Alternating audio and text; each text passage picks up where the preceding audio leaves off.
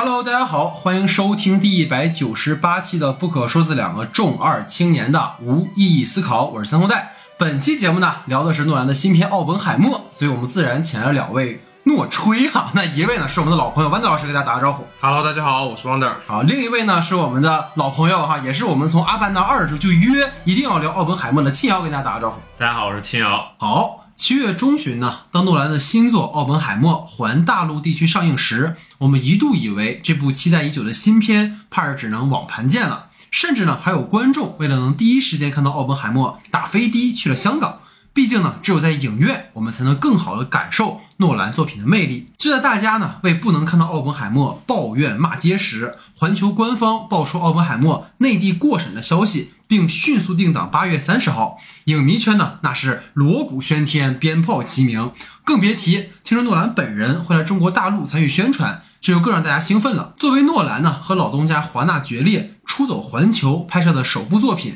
这部根据曾获得普利策奖的传记小说《美国的普罗米修斯：奥本海默的圣与杯》改编的，以原子弹之父罗伯特·奥本海默为创作对象的传记电影，在当初一经官宣，并引发了广泛的关注。不仅因为呢，这是诺兰第一部以真实人物为原型改编的传记电影，同时呢，也是因为本片汇集了非常之强大的演员阵容。这其中呢，包括诺兰的爱将基里安·墨菲、马特·达蒙、小罗伯特·唐尼、艾米丽·布朗特。弗朗西斯·博等等，当初呢，因为诺兰实拍狂魔的称号，大家都在调侃导演这次怕不是真的要引爆一枚原子弹来完成片中的三位一体核实验。此次在奥本海默中的看点之一，无疑是导演如何在不使用电脑特效的情况下，完成对于核实验和相关量子物理学现象的实拍呈现。此次诺兰呢，在创作中继续使用六十五毫米的 IMAX 胶片摄影机进行拍摄。因为片中呢涉及以上世纪五十年代路易斯·施特劳斯为主视角的叙事段落，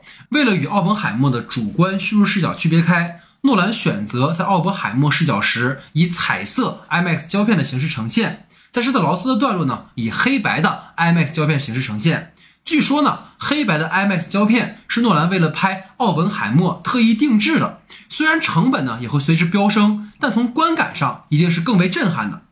三年前的第三十九期不可说呢，我曾与 Wonder、沁瑶一同聊一聊诺兰当时在疫情期间坚持选择走影院公映的争议颇多的信条。三年过去了，我们又有一次在节目里重聚，又有一次一同聊聊我们都非常痴迷和钟爱的诺兰的新作。这本身呢，就是一件让我本人觉得非常值得纪念也非常兴奋的事情。究竟诺兰呢首次尝试的传记题材能否延续其个人的作者风格？以捍卫影院观影的诺兰，能否再一次让观众与影院里感受到久违的震撼？对于这位颇有争议的原子弹之父奥本海默，导演又会选择以怎样的视角去呈现？让我们在今天节目里一遍聊个痛快。节目开始前，还是先多多关注我们的微信公众账号“播客不可说”。九月的内地院线新片不断，第八个嫌疑人永安镇故事集，我们都会计划出长节目讨论，还请各位持续关注我们的节目更新。关于我们最新的节目单，大家可以关注我们在公众号新闻专栏的通知。加入听众群跟我们互动交流的朋友，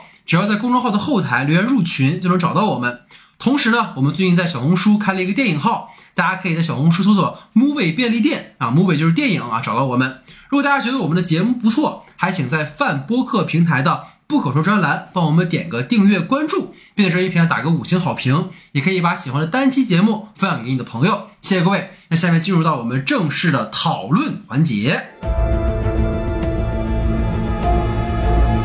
好，下面进入到我们的话题讨论环节哈。那其实呢，我们这次在讨论这个话题在整理的时候呢，青瑶老师给我们发了七个话题啊。然后当时我跟班的就说，这一聊还得三个小时，因为我们之前聊信条就聊了三个小时，所以最后呢，我们把青瑶的话题整合到了我们每个人的话题里面啊。所以我们可能分三个人三个不同的部分来聊一聊诺兰的这个奥本海默。那首先呢，我们来青瑶聊第一组话题啊，主要是针对我们三个人看完的一些第一感受啊，或者是观感的一些分享啊。所以青瑶你请。那我首先的第一个话题是，就是因为当时我那一场是有诺兰映后啊，然后呢那就非要炫一下啊，然后然后他当时在那个提问的时候，嗯那个主持人提问是问他说，呃，觉得这个片子需不需要做很多的背景知识嗯去了解，然后再去观看，然后诺兰的答复是不需要。包括他最近的很多采访里面都是提到，就是说看《奥本海默》之前可以零门槛去观看。嗯，那我想请问一下，就是对这个片子看之前了解到了一个什么程度？嗯，呃，然后看的时候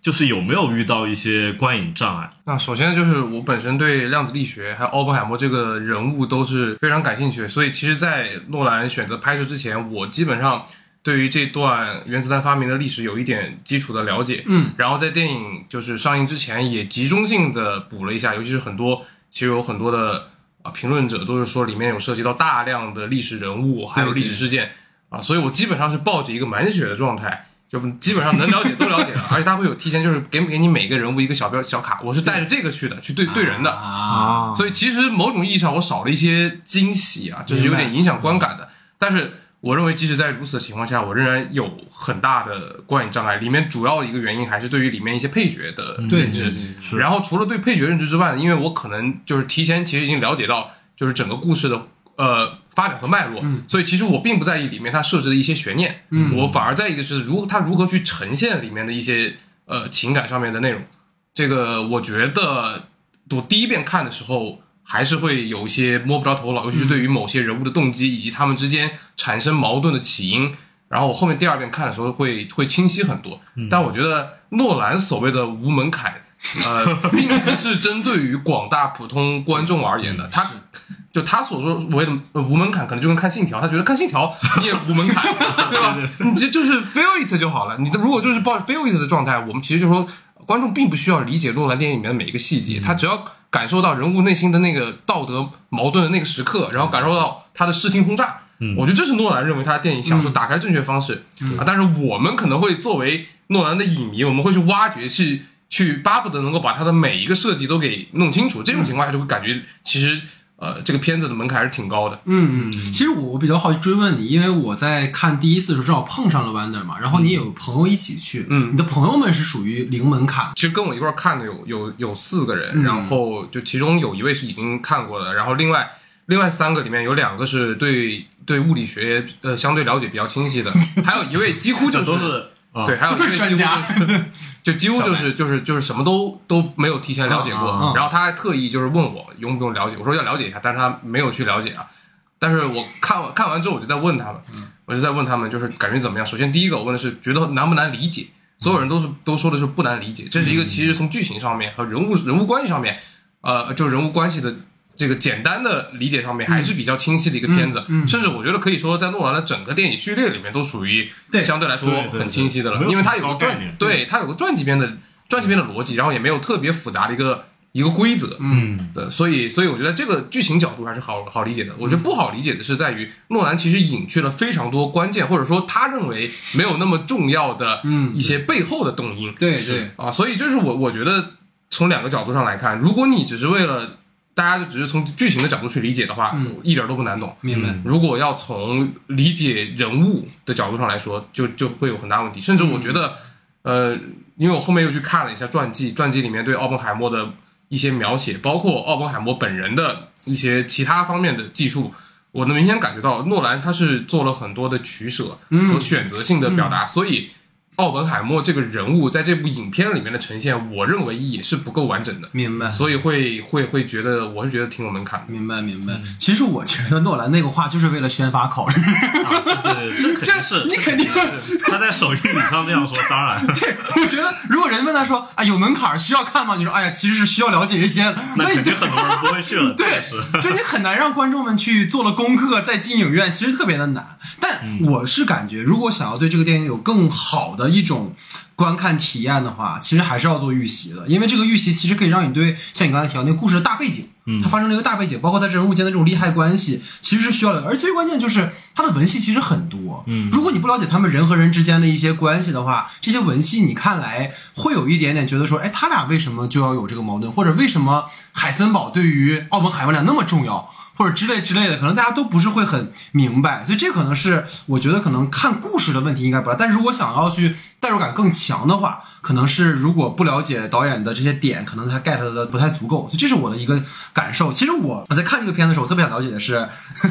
就是肯尼斯布拉纳啊他演的那个波尔嘛，嗯。因为其实是我有看到很多关于波尔的一些呃历史的一些信息嘛，就他其实是哥本哈根学派的创始者，然后包括他跟爱因斯坦有很多相关的争论，但最关键的其实是这个里面没有去呈现可能对于海森堡跟就是奥本海默之间的冲突，也进而没有去讲可能波尔跟海森堡之间的一些故事。因为当时我有看到一个最重要的点是，当年好像是因为波尔跟海森堡之间的关系其实是一个师徒关系嘛，然后大家有一个很著名的一个他们俩的一个叫哥本哈根会晤，然后这个事儿后来不还写成了一个话剧。呃话剧嘛，然后就是当时在这个会晤上其实是有两方的观点冲突的，海森堡就是后来说，哎，我其实当时是为了跟我师傅去说啊，咱们要一起把这个盟军跟纳粹的这个呃原子弹的计划全部都搞掉啊，我们要维护世界和平。但波尔后来就是说，其实是当年他就是过来劝他进入纳粹这个组织。所以我当然咱们的故事是要关于奥本海默的吧，但其实，在波尔进入到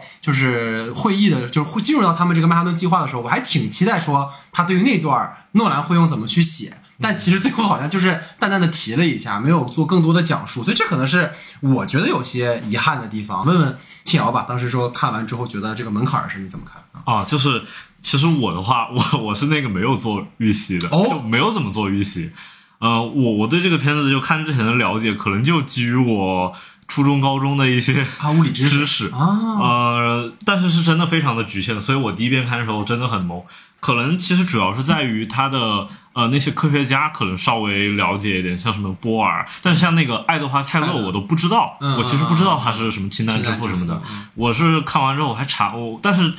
这样好的一点就是我看完之后，我其实会对某些人物感兴趣，我就会去网上查，嗯，这就是了，就是反而反向去了解更多的知识。然后我发现那个爱德华泰勒他居然是奇爱博士的原型。是是是是是，这个让我非常。他本人非常的抵触这件事情。哎，他那里面有个镜头很像奇爱。对对，我知道，他戴着那个眼镜。对对对对对对。不知道这算不算是一种致敬？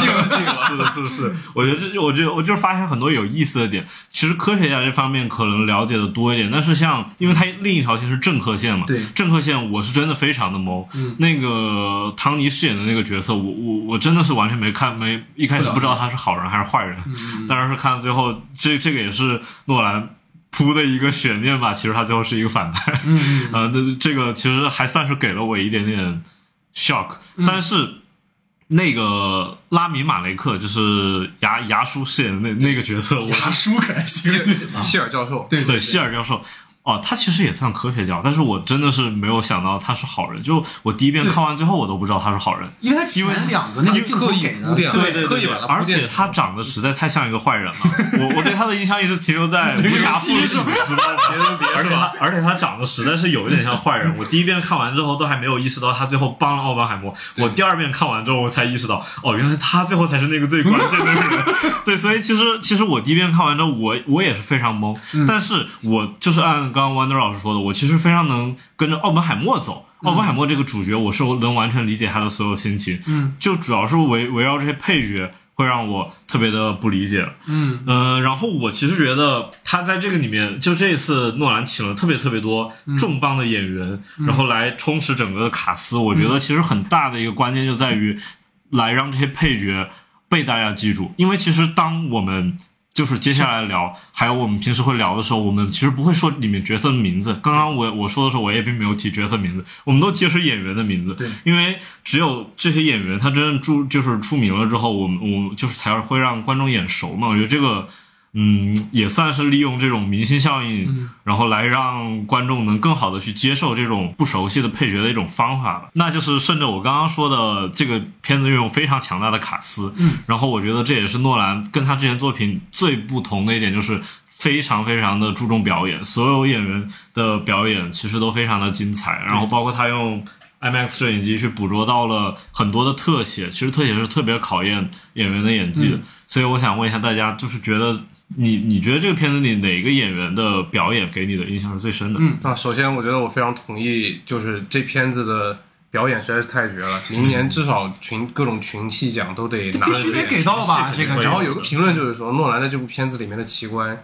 就是演员本身。嗯啊，我觉得就是很久你你很难很难在最近几年有机会看到这么样一部，其实其实不是特别主流的一个题材，一个传记题材能聚集这么多大咖，来上演一场表演盛宴。是的。然后呢，在这些群星璀璨之中，我们又不得不夸一些我自己个人认为非常好的，啊，那主人公就不用说了，既然墨菲特别棒，明年的影帝，我觉得暂时暂时没有没有给就过分了吧？没有什么悬念啊。除非像出突然出来一个京这样的那种男主，你知道就把因为目今年这片子感觉没有人能跟他争一下。是是是然后另外一个是我我个人一直都很喜欢的一位演员啊，卡西阿弗莱克。阿弗莱克在是 阿弗莱克就是亮相的那一小段扮演的那个军官，就穿上军服那个样子，让我想起了《无耻混蛋》里面的克里斯托弗瓦尔。对对对，就他他就在那皮笑肉不笑的在那说话，那么短短几句话，给人的压迫感特别的充裕。对所以我我很期待啊，就是多找就是大家多找卡西阿弗莱克演演这些变态。对，没有那么变态，但他是一个就是非常有压迫力的反派，甚至我觉得他给的压迫力比施特劳斯、比小罗伯特·唐尼、这些角色对还要更强。就他出现的虽然说很短，而且导演给的那个时候，就是他一开始没有让直接亮相，一直是那个背影先给一个背影然后听声音，一听声音他就是他非常的有辨识度。对嗯哎，这不是马修麦康纳的儿子吗？对对对。啊，然后然后还有一位啊，要专也要专门提一下啊，就是那个汤姆康蒂。汤姆康蒂饰演爱因斯坦，然后，啊然后就是为什么？因为我当时看他第一眼，看预告片里出现就我就很眼熟，但是我没有查，当时去查是谁。后面我一查，我突然发现为什么那么眼熟了？他是《圣诞快乐》战场上的快乐圣诞里面的劳伦斯先生。哦，对对对，啊，哦，怪不得，哦，我又长知识了。哦这个我对，所以，而且而且，其实汤姆康蒂作为全片里面啊，就是爱因斯坦作为全片里面可以说是画龙点睛式的人物，我觉得能够他把那种我们想象中的爱因斯坦以及他以及他就是哲人化和生活化一面都呈现的很不错。对对然后再加上呃他的这个影史上的这么一个特殊身份，是就让人感觉到有一种非常梦幻的联动。对 对对，哦，对啊，所以我就我就专门提一下这两位吧。嗯嗯嗯，我觉得还虽然虽然我们当然大家都会在夸基连墨菲或者夸唐尼之类的，我觉得有一个很重要的点是，唐尼的表演这次是很克制了。就尤其是大家从零八年之后，对于他的这个钢铁侠的身份太过于就是熟悉了。所以他后来其实也演了一些作品，他有一个叫《法官老爹》的，我印象还挺深。他那个其实就是一个非常内化的一种呈现方式，但他因为他的明星形象，就导致他的表演就是很多时候都会有这种情况，比如演情景喜剧出身的，大家就会一直把他的形象、银幕、现实，还有他别的作品全部都翻到一起去。但这次你会发现，我为什么我会觉得唐尼这次演的比较好，就是因为他整个表演的从肢体到神情的那种。呈现其实是很收敛，或者有很多那种小设计。你比如说他一开始去见奥本海默的时候，那种就是小跑着去迎接，然后他靠近奥本海默跟爱因斯坦的时候，如果各位记得的话，他是从两个视角都拍了嘛，一个其实是从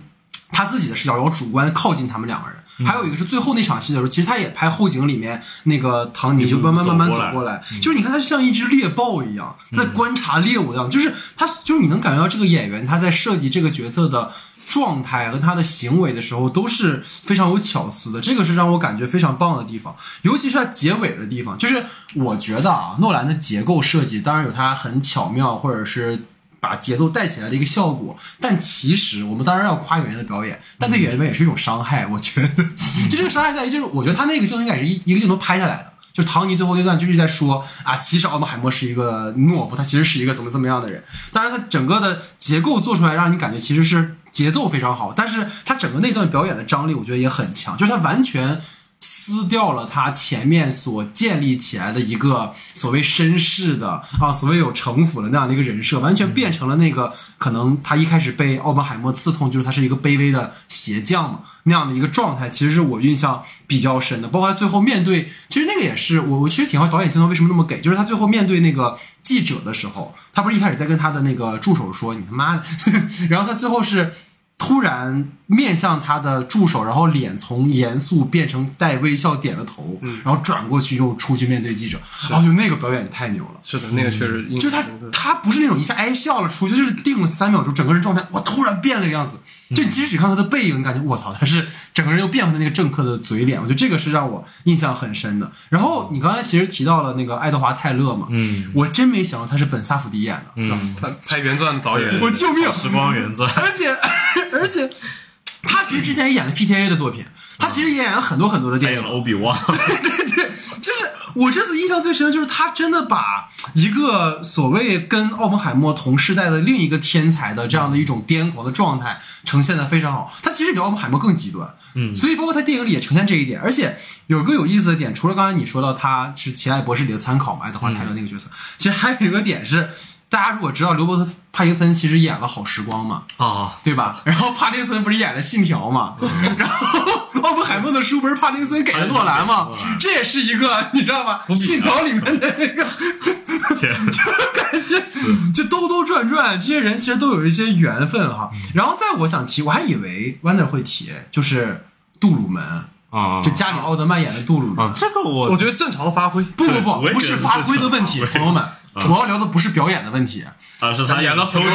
丘吉尔是吗？对，就是 又演丘英国首相，又演美国总统而且里面提到了就是丘吉尔的那个铁幕演说嘛，啊 然后你就他，我觉得导演就是他很厉害的地方在于，为什么他演杜鲁门？当然他演的很好，但是更重要的是，其实这两个形象是一以贯之的，嗯从铁幕演说到杜鲁门主义，然后用了同一个这样的演员，而且还是这两年都扮演这个角色比较突出的，我觉得这个设计还挺有意思的，对，嗯所以其实，其实接着刚刚说，就是我觉得狗爹的那个角色，嗯我觉得他这两年对这种角色有点太，哎，就是那那就是很顺了。其实我觉得这个角色对他来说没有太多的难度，对对对，他可能非常的顺，就其实就是那种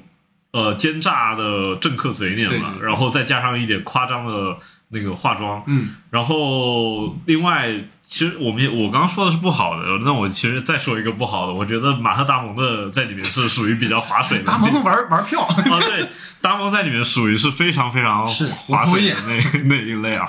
尤其是那个他作为那个军官，他前他前期的有一些那种。那种愤怒的状态啊，其实就就是就是非常的标准。对，非常的标准，没有，但是可可能也是他这个角色本来就是一个比较工具的人，他就是一个传局，然后把这个局交给奥本海默的人。不过我我刚刚其实想了一个比较有趣的点啊，就是这个片子有卡西阿弗莱克，嗯。然后有马特达蒙，我觉得那个卡西他哥应该非常不乐意看到这个画面，就是你们都跟诺兰玩去了，啊然后我我在这儿只能跟扎克施耐德，我连蝙蝠侠都逮不都都都演不了了，你只能只能跟扎克施耐德会。我这是我这失去我不乐意了。没有没有，嗯，我我其实个人个人很喜欢的表演，其实大家刚刚都吹过了，一个是本萨那个萨夫迪，然后还有一个是卡西阿弗阿弗莱克。卡西阿弗莱克出场的时候，我是真的听见他的声音，我马上就能辨识到他的那个说话的那个状态。对，因为他的声音就是那种，他跟他哥的声音都很有辨识度，就是那种比较低沉，然后带一点沙哑那种感觉。然后他在那个里面，其实那一场戏就是他露脸的那场戏，特别特别的短嘛。其实对于整个片子来说，但是当那一场戏整个镜头都注视着他的时候，真的是给人一种非常恐恐慌的感觉。他其实就是一个非常扁平的一个人物，没有展现他任何就是，嗯，哪怕是他跟那个斯特劳斯比，斯特劳斯还有一点，嗯呃，就是人物史啊什么这种来来补完他是谁。那个卡西亚弗莱克那个角色，我现在都不知道他叫什么，嗯。他他是哪国人，我其实都有点忘了。他好像是个俄罗斯移民啊，对，反正我只当年杀过美共我只记得他是一个军官，但是我现在就会以 卡西亚弗莱克来来命名他，嗯。然后我会觉得他他其实是所有配角里面让我印象最深的，虽然我现在根本忘了他那个角色就是国籍啊、背景、身份我都不知道，但是就用那一点，嗯、大概十分钟不到的表演就足够让我铭记了，所以我觉得真的非常棒。嗯嗯各位都不夸一下女演员吗？我觉得在这里面担当中的女演员真的很不容易。可以可以，所以，呃，然后我还再再再单单提一个艾米丽·布朗特啊对对就是在其实给她的戏份，我觉得是就包括给皮尤的戏份啊，嗯都非常有限，但是两位发挥都很不错，尤其是布朗特那一场庭审上面的戏，啊我觉得高光时对对对，那是这个片子里面，嗯我觉得可以说，呃，真正有力量的，因为奥本海默一直处在一个被动的状态，嗯他是。呃，布朗特是有在在出击，所以我我觉得那是一场非常，就是这个演员也很不错。嗯，其实如果谈到女性角色的话，因为一会儿在我们 Wonder 话题也会有话题提嘛，所以我们没，但是这里确实是也可圈可点，我们放到后面再聊吧。嗯嗯嗯嗯。OK，那我这边下一个话题就是，大家看完之后，其实最直观的一个感受就是影片的音效和音乐都做好吗？都做呃 就是大家知道庆瑶看完电影得中耳炎了，就是就当然这个肯定不是诺兰造成的，这个当然，当但他当时我观我观影的时候，真的是把我震到了。我在影院看，在环球那个 IMAX 厅看的时候，我其实会感觉到，就每当他出现他脑脑子里面的那个画面的时候，那些燃烧、爆炸，还有那个线缆飞的那个画面的时候，那个时候的音响都开的特别大嘛，大家应该都知道。然后那个椅子会嘚嘚嘚嘚嘚那种震，你知道，就是它会跟着音响产生一种那种共振的状态。然后我觉得那个是非常非常。有感觉，然后我觉得也是诺兰强调影院观影重要性的一个地方，所以我觉得他的音效和他的音乐音乐包括也非常的棒。这一次那个呃和之前的信条我相比，我觉得比信条要好很多很多。信条其实，嗯，我现在就是我看完之后，我基本不会怎么再去听它了。但是奥本海默的话，我出影院之后这几天，呃，我网易云我现在。应该是大概有三十次以上吧，就是那几首，包括《Destroy of World》，还有《Oppenheimer》它的那个主旋律这些什么的啊，所以我想听，请大家就是听一下大家的意见，就是对于音乐和音效这方面。我对于诺兰的音效和音乐一向都是非常非常的崇拜的，嗯啊，因为其实诺兰本人是一个 Cinema 的推崇者，所以。呃，大家能够在电影电影院里面感受到音乐的魅力，其实我觉得本来就是一个优秀电影必备的素质之一。然后上一次有这样类似体验的，可能还要追溯到《沙丘》，就是同时在画面和音响上对你造成造成冲击的。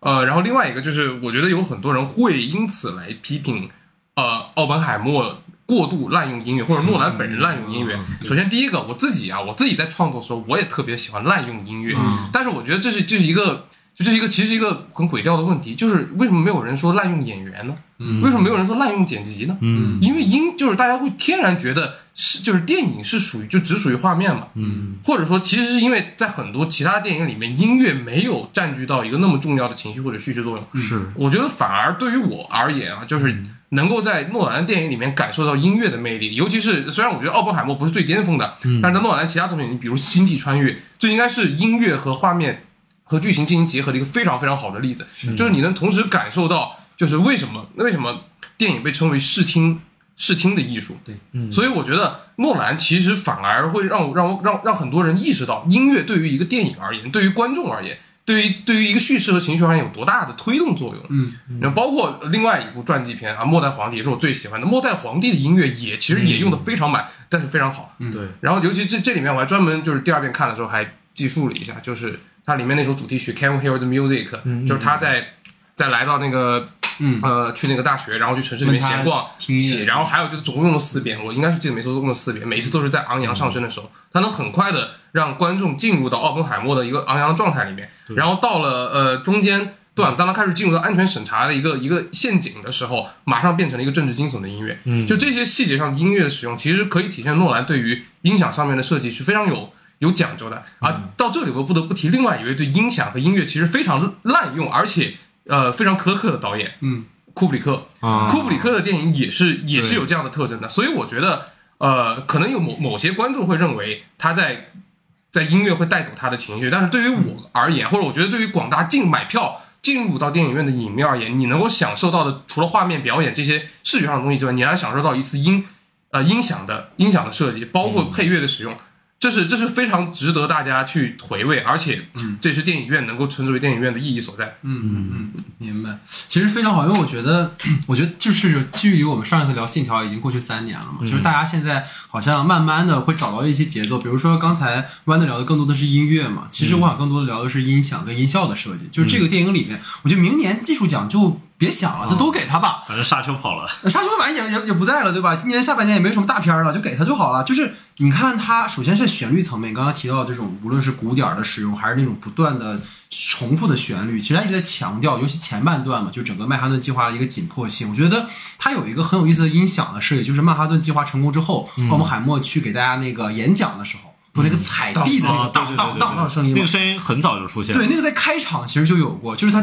第一次切到彩色的奥本海默受听证会的时候就有那个音响。就这个音响在电影里面其实出现了好多次，它就好像成为了就是在音响层面的奥本海默的一个主题音响。嗯，就他似乎在展现，就是在他明明那个瞬间，就是大家踩地那个瞬间是他的一个高光时刻。嗯，但你会发现每次出现这个音响的时候，他都在他极度焦虑的时候。嗯，就是反而这种音响的设计，我觉得在他心里成为了一个，就是他因为研究出了原子弹，导致了这样的一个未来可能会随时发生这种热核战争，对他的一种压力。还有一个我很喜欢的，其实各位如果记得的话，他在那个洛斯阿拉莫斯在建造的时候，有一个镜头是他们在里面闲逛，我记得是，然后背景一直有那种特别明确的那个锤子的当当当当的声音。就我开始觉得他可能就是作为一个背景的声音，可能就是当当两下就停了嘛，但一直在哒哒哒哒哒哒哒哒哒那个那么去响，就是我会觉得他不断的通过这种声音的元素去强调时间，嗯，就是大家也知道诺兰电影一直在强调时间这件事情嘛，而时间这个点在这个电影里面又通过一种音响的设计被反复的呈现。还有一个我觉得很有意思的地方在于说。诺兰这次其实是在，因为大家也知道他这个剧本写的时候是用主观的第一视角去写的嘛，所以它整个音响的设计你会发现他一直在展现，比如说在奥本海默压力变大的时候那种视觉上的幻觉也很多，但是听觉上的幻觉其实也非常的多。我印象最深的就是我看第二遍，因为我是在影博看的嘛，因为影博那个视觉其实是非常冲击我，所以他那个演讲还是刚才我提到那个他成功之后的演讲段落那场戏，如果大家回去再听的话，就有一瞬间。他那个整个声音里面只有呼吸声跟那个椅子移动的声音，所有的欢呼声全都被取消掉了。然后在下一瞬间是人声恢复之后，但你会听到那个人声里面有非常多不和谐的声音，嗯，比如孩子的哭泣的声音，还有一些就是女人的嚎叫的声音。我觉得就是这种，就是你会特别的爽，在听这个的时候，你能特别强烈的感觉到，就是他那种迷茫的状态，不仅是在视觉上踩到了一个，比如说那种什么被炸成焦尸啊焦尸。更多是这种声音上的设计，我觉得这种不断的呈现会让我的印象其实非常的深，所以想问问秦瑶吧。我先说音乐吧。这个电影一开场的其实有一段音乐，呃，加上那个画面啊，就是在剑桥，就是刚刚那个 Can you hear music 开头那一段，是一个校园场景嘛。然后那一段会让我想到万物万物理论 我觉得非常的像是是是，啊。然后万物理论的配乐其实我也还蛮喜欢，然后也是约翰约翰逊，也是。嗯，去世一段时间，但是非常伟大的音乐家。嗯，然后我觉我其实觉得诺兰的音乐有一个非常大的特点，就是他好像在换过一次人，从季末到格兰松之后，他的音乐其实没有太多的变化，不就是就是你我现在你你让我回去，你不告诉我这是格兰松配的，其实我觉得他也有可能是基莫配的，所以我觉得这是一个导演去主宰这个电影，就是各个层面都都要求。达到他的水准的一个呈现吧，就是不管是寂寞还是格兰松，我觉得哪怕现在再换一个人来，他可能也得达到这个水准才能被诺兰使用。嗯我觉得这个是非常棒的一点。然后音效的话，刚刚说了很多，就是它里面各种音效。其实我个人觉得非让我印象很深的是，呃，其实就是爆炸之后那一段三位一体实验那对，个炸炸了之后那一段静音吧，那一段第一遍看的时候，我会觉得这是一个艺术处理，就是我炸了之我我炸了之后。用就是来让观众意想不到，观众可能会以为砰会马上吓到自己按下按钮说，但是来一段静音是一种艺术处理。但是我第二遍看的时候，我发现不对，这个这个其实它是那个电影里面其实是一个非常现实的处理，对物理现实的嗯对对对，因为是声音那个光跑的比声音快嘛，对。然后我那个我第二遍看大概注意一下，它那个观测点的距离和那个起爆点大概是呃十六公里的样子，嗯。然后它站那个亮了之后，大概等了大概四十五四十多秒，我我没有细数，反正就一分钟不到时间才能听到声音。我觉得这个差不多就是从那个点十六公里的这个距离。三百四十米每秒是吧？是吧？就就就就是它，它其实有一种艺术性在里面，然后也是一种有一种现实等时性在里面。我觉得那个地方是让我印象很深的。然后包括刚刚你说的，呃，那个踢踏的那个声那个声音，踢踏啊，对，呃，所以我觉得他他这一次整个的呃音效和音乐都做的特别棒。然后我其实也就是看到很多对诺兰的音乐和音效的批评，我真的觉得我我也我可能跟 Wonder 一样，我从就是从我。我喜欢的所有电影基本都是音乐为主宰的，我喜欢的所有导演都是非常强调音乐，他们都有非常鲜明的音乐属性。呃，不管是库布里克这种就是经典的、呃伟大的导演，还是还是说就是小众一点，比如说 NWR，NWR、的电影也非常强调音乐、电子乐什么的。然后哪怕是商业属性一点的，我会喜欢古恩，因为他可能他可能音效不注意，但是他的音乐是非常有个人风格的。然后还有艾德加奈特，对对对，就是这些导演，他们其实可能都是在创作之初都已经是列好了一个音乐的对。list，然后再去写剧本。对对对 对，像艾德加奈特是很明显是这样干的，古恩肯定也有这样的。也有这样的情情怀，我觉得，所以我觉得我我其实个人之前就是大学拍片的时候也是，就是先 先把音乐挑好，先挑对，先挑音乐，然后再来再来慢慢的但构思但是。其实啊，就是老师们会会会反对这件事对，会反对人，但我觉得这个实在是太教条主义了，我真觉得没必要。是，其实啊，在刚才说到那场戏，就是三位一体实验的其实还有一个很重要的点，就是大家还记得在当原子弹真的爆炸的时候，奥本海默那个经典的梵文的那句话嘛，啊对吧？就是说我成为了死神，世界的毁灭者。然后我觉得很有意思，就是他其实叠的那段呃声音是当时他跟球在就是交欢的时候。的那个他在跟球念的那段话嘛，嗯所以他其实把性跟死亡在那个瞬间，因为其实原子弹爆炸也代表着死亡嘛，跟这样的一个结合，其实我觉得还挺有设计的，还挺有意味的。我现在蛮好奇，因为我觉得弯子对这句话应该会一直在听，因为如果你比较熟悉奥本海默，你觉得他这段用这种的处理方式，你觉得他有什么表意吗？首先就是这句话，其实几乎所有人，或者是在我们现在的大众媒体对于奥本海默进行介绍的时候，都会提到的。一句话，而且会有很多人认为啊，就误认为这句话是奥本海默自己说的。嗯当然就是其实他是引用了一段梵文。嗯，然后呢，呃，我个人觉得就这段话，因为开头就出现了，而且它是紧跟在对普罗米修斯的那个注释之后再出现的对，对，所以，所以我觉得其实他在开头已经把整个片子基调给定下来了，反而是他中间在在一个和谐场景里面出现了 出现了这么一段话的时候，我还觉得我是我是其实有点意外的，因为我其实其实我第一时间我没有反应过来他在这里的处理的用意是什么，我甚至会觉得，因为我一开始并不知道他跟琼之间有这么多的故事，我甚至认为，嗯，就是他跟琼之间后面还会因为因为这个事件进行一些进行很多的展开展开。但是实际上，我感觉这里处理更像是因为呃，更像是把奥本海默对于整个世界的认知和对琼的感情进行了一次联系。嗯，因为后面我们可以感到，奥本海默其实最直接的造成他的心理冲击的那个事件就是琼的死亡，反而就是原子弹爆炸带给他的冲击没有那么直接，他没有失魂落魄到要到一个要到一个。地方隐蔽起来，而琼的死直接造成这样的打击。嗯，我觉得这个处理很难说就是比较合适啊，因为其实你后面看下来，这跟我也是跟最后一个话题有关系，就是这个剧他为了增加呃矛盾性和戏剧性，给奥本海默的情感里面加了这么一位一位角色，他既代表了奥本海默对共产主义的一种眷恋，嗯，呃，美共思想的一种眷恋。然后开始到零，我们在这你说 啊、对，然后美共思想是要批判的，嗯，对美共思想的一种一种眷恋，然后也代表了他他的作为常人的感情的一些认知，所以这两个东西是高度联系起来的。我也这是我认为为什么奥本海默要选择这么一个场景把这句话给念出来。嗯嗯嗯，明白。所以我为什么会引到这个点，是因为另一个，就是我们刚刚其实调到的是他在一个比较所谓交欢或者是性的一个场景的展示嘛，这就不得不提到这个片子。其实另一个我们都特别想聊的一个点，就这个片子虽然说一刀未剪、啊，但实际上做了非常多中国特色式的处理。然后当时呢，Wonder 不知道，就我跟七瑶私下有聊这件事情，就是说，因为七瑶跟我都没有看过呃完整版啊所以说其实我们不知道他真的删了什么地方，或者是处理了什么。那只有小黑裙儿是很直接了、嗯啊，但是呢，大家能够明显感觉他俩那个做爱的场景，包括后面审就是整个那个听证会的场景，会有一些奇怪。所以就是对这个部分，我们可以一起聊一聊吧。哎，我可以接着刚刚说，其实刚就是他说那句台词啊在床上念的时候，我其实也觉我其实也觉得那个地方有点错愕。嗯第一个也是因为那个地方的删减，其实我当时的首首要的注意力肯定是在删减上，因为因为当一个画面出现了这么大的问题。放那个放大会发现它模糊，然后小黑裙这么这么明显的因素之后，然后再当他说出那一句呃我现在变成死人念那句梵文的时候，其实我的注意力根本不会在那句梵文上，所以其实这是这就是删减对这场戏最大的一个损害，因为这一句台词都是刚刚说了是非常关键的嘛，在后面也有复现，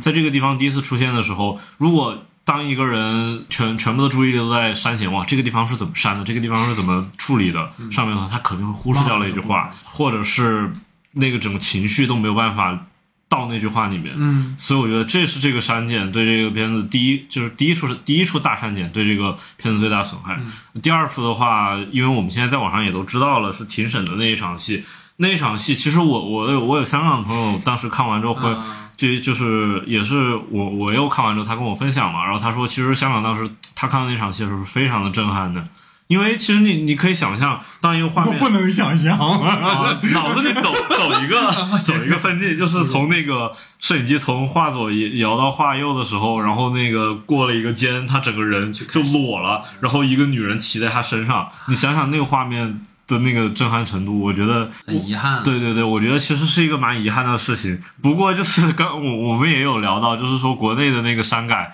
把那个整个人头放在整个画右，也算是。五分用一种五分之一的位置，用一种非常非常极端诡异的构图来弥补了这一段本来应该有的诡异的氛围吧，我觉得。但是这个删减肯定也是不可接受的，对我觉得。其实我在两次院线观影中间还穿插看了完整的，啊去香港看了一下呃不是不是，看了一下看了一下学习版，嗯，然后那个呃学习版里面其实就我觉得两个对我而言挺就是非常大的观影的区别，嗯。啊，首先首先第一个是音响。因为我在家里肯定差家里面看，太多了。啊家里面看的，所以就是这个音响的感觉，就是明显感觉到天差地别。我觉得这也是为什么诺兰非常坚持一定要延后流媒体的上线时间，就大家一定是能有机会一定去院线看，千万不要想着等等资源，等等资源。这个诺兰的呢，对诺兰的每一部片子，你但凡就是是的。你在放在小屏幕上看，它的震撼度都会打折。对是的啊，然后另外一个就是里面的一些官方的修改，呃，除了刚才提到的性爱的部分啊，就是性爱部分，其实我觉得这次国内版本的处理已经超乎预料了，因为我们最开始甚至想的是可能会因为这些镜头造成这个片子无法上映，嗯或者是大幅度的对节奏的损害，但其实我觉得到现在看下来，首先第一个小黑裙的处理很用心，很高级，很高级有质感了。咱们啊，就对，甚至你甚至到一些让其他的一些比较保守的国家，你比如说穆斯林国家，他们也在学习中国的这种做法。某种意义上，你可以理解为扩大了艺术的传播性 没毛病，没毛病。啊，真是这样，真是这样。然后，然后另外一个就是像刚才说的，其实呃，我我我相信审片的人员也能够感受到这部片这部片子对于电影艺术的这种、这种运用，所以他们在做处理的时候也是尽量能够能能保就保，能审就审。这个是然后那场庭审的戏，庭审戏其实没有删啊，但是他做了一个处理，他是全把有一个画画面是把左边四分之三给黑掉了，右边留了一点点，然后另外一个就是把它把那个剪的那个头留了留留了一个，我我相信就是人家做这样的处理也是做了，也是考虑到了他尽量保持就是。保留诺兰想要传递的那个信息，因为其实、其实那场戏有两个重点，因为我看的那个学习版里面，就第一个是那个琼在就是琼的那个眼神，还有一个是奥本海默像一个僵尸一样坐在那里什么也不动我觉得这非常好的，就是体现了奥本海默在整个这个环境里面的被动性，就是他全程包括啊，如果大家有注意到的两段两段那个呃性爱的戏份，其实奥本海默都是处在一个下位，对对，他一直是一个就是正是就是在性这件事情上面，他也没有掌控力，嗯啊，我觉得这是对于奥本海默塑造的里面，其实是一个是一个很细节，但是也很重要的点。当然很遗憾，我们没有办法完全体验。但是呃，怎么说呢？就是我们自有国情在此吧。是是是，然后另外一个，另外一个就跟那个场景无关了，关于台词内部的一些修改，这个我们可以留着再说。你留到哪儿说？我觉得我们可以聊聊完之后删不删，到时候我再看嘛。其实我是觉得他，因为敦刻尔克当时不就是在聊说关于 home 是翻译成祖国是吗祖国还是家的这件事情嘛。然后这次最关键的不就是 the communist party 嘛，就是到底是翻译成美共是不是准确的这件事情嘛。其实可可以聊聊，没都可以删掉。是不是准确？那当然必然得准确啊。他他其实我觉得他在里面有几次，因为因为其实，在他们那个语境下，Communist Party 既就呃不是准确说 Communism，它既可以翻译为美共，也可以翻译成共产主义嘛。对对对所以其实是国内在翻译的时候做了一个统一的处理，全部翻译成了美共。嗯但其实他在某些地方应该想表达的是他的信仰是共产主义，对而不是说他的信仰是美共。因为如果说一个人信仰是美共，这个他本来也就是一个语病吧，我觉得，嗯是一个很大的问题。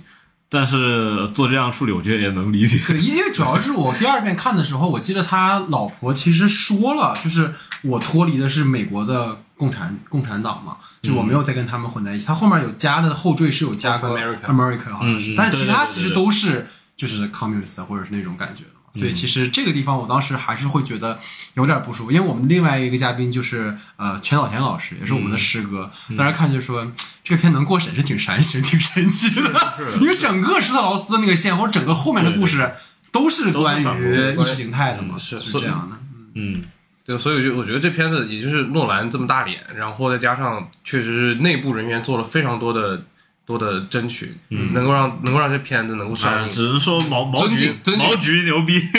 毛局今年一上来，所有不能过的片子都给全上。对，可以，可以，可以。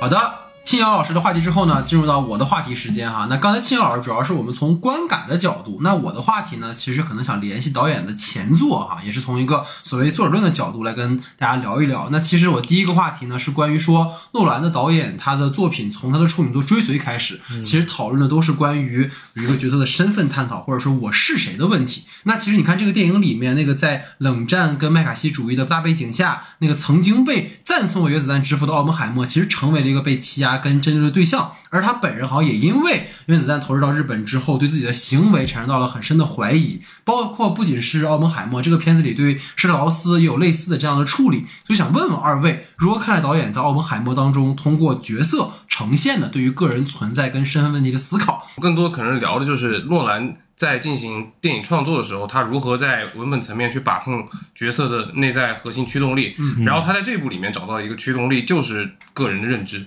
然后这里面的两个重要的反对角色，或者我觉得里面的所有重要角色，包括配角啊，尤其是那几个女配角之间，都有同样的一个一个核心点，就是关于自己应该何去何从的问题。嗯啊，然后首先。呃，其实，在很多其他的传记片，我们来横向比较来看，每个传记片里面，你要尤其是呈现如果是天才式的科学家的人物，你一定要找到他的一个切入点，然后以他的一个症结来作为核心的问题。你比如说，呃，万物理论里面，其实他的爱情还有他的信仰，嗯，之间的这个核心矛盾，反而对于他的科学部分没有太多的呈现，嗯。啊，当然还有一个就是他的身体嘛，在《美丽心灵》里面，其实展示的是纳什的家庭关系以及他的个人的精神分裂，嗯。啊，然后再像社交网络，社交网络里面其实天才就没有那么重要，展现的是。好友之间的反目和矛盾，然后在奥本海默的这个传记里面，其实我们能明显感觉到奥本海默这个人挺顺的，嗯他他不仅是，而且是一个很自我、很很自负、很骄傲的人。是就这样一个人物，你要去挖，你要去找到一个核心的矛盾点，其实不太容易的。然后又如何在大众已经知道奥本海默的这个最大的个人危机是在他研发出原子弹之后的自反之外，我们还能找到一个什么其他切入点？嗯我觉得诺兰这次找的这个切入点，就算是一个我觉得不是最好，但是也是可以接受的、接受的部分。嗯呃，就至于为什么不是最好呢？我也是留到最后来说啊。呃，在这个片子里面，我们看到奥本海默从一开始的时候，他其实就一开始的时候就有一个矛盾，就是他跟他导师之间关于自己能做什么和不能做什么，呃，和不擅长做什么，就奥有一个冲本海默投毒案嘛，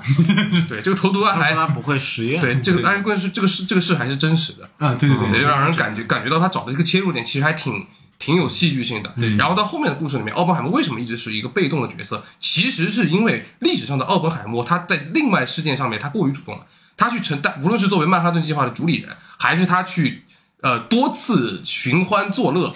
都很难说他是一个被动的角色。是你甚至包括到他在在已经功成名就之后，公开反对国家政策，公开反对那些曾经的同僚们，无论是泰勒还是施特劳斯，其实都可以呈现出他是一个很有主见的人物。嗯嗯啊，那那矛盾点在于哪里呢？矛盾就最重要的那个矛盾点，其实恰恰就是在于他接受安全审查的时候那段时间里面，他陷入到了一个道德的危机里面。对对对，也就是爱因斯坦里面就提到的，我们最终将为自己的所作所为，我们为自己的成就而遭受，而而而被反噬。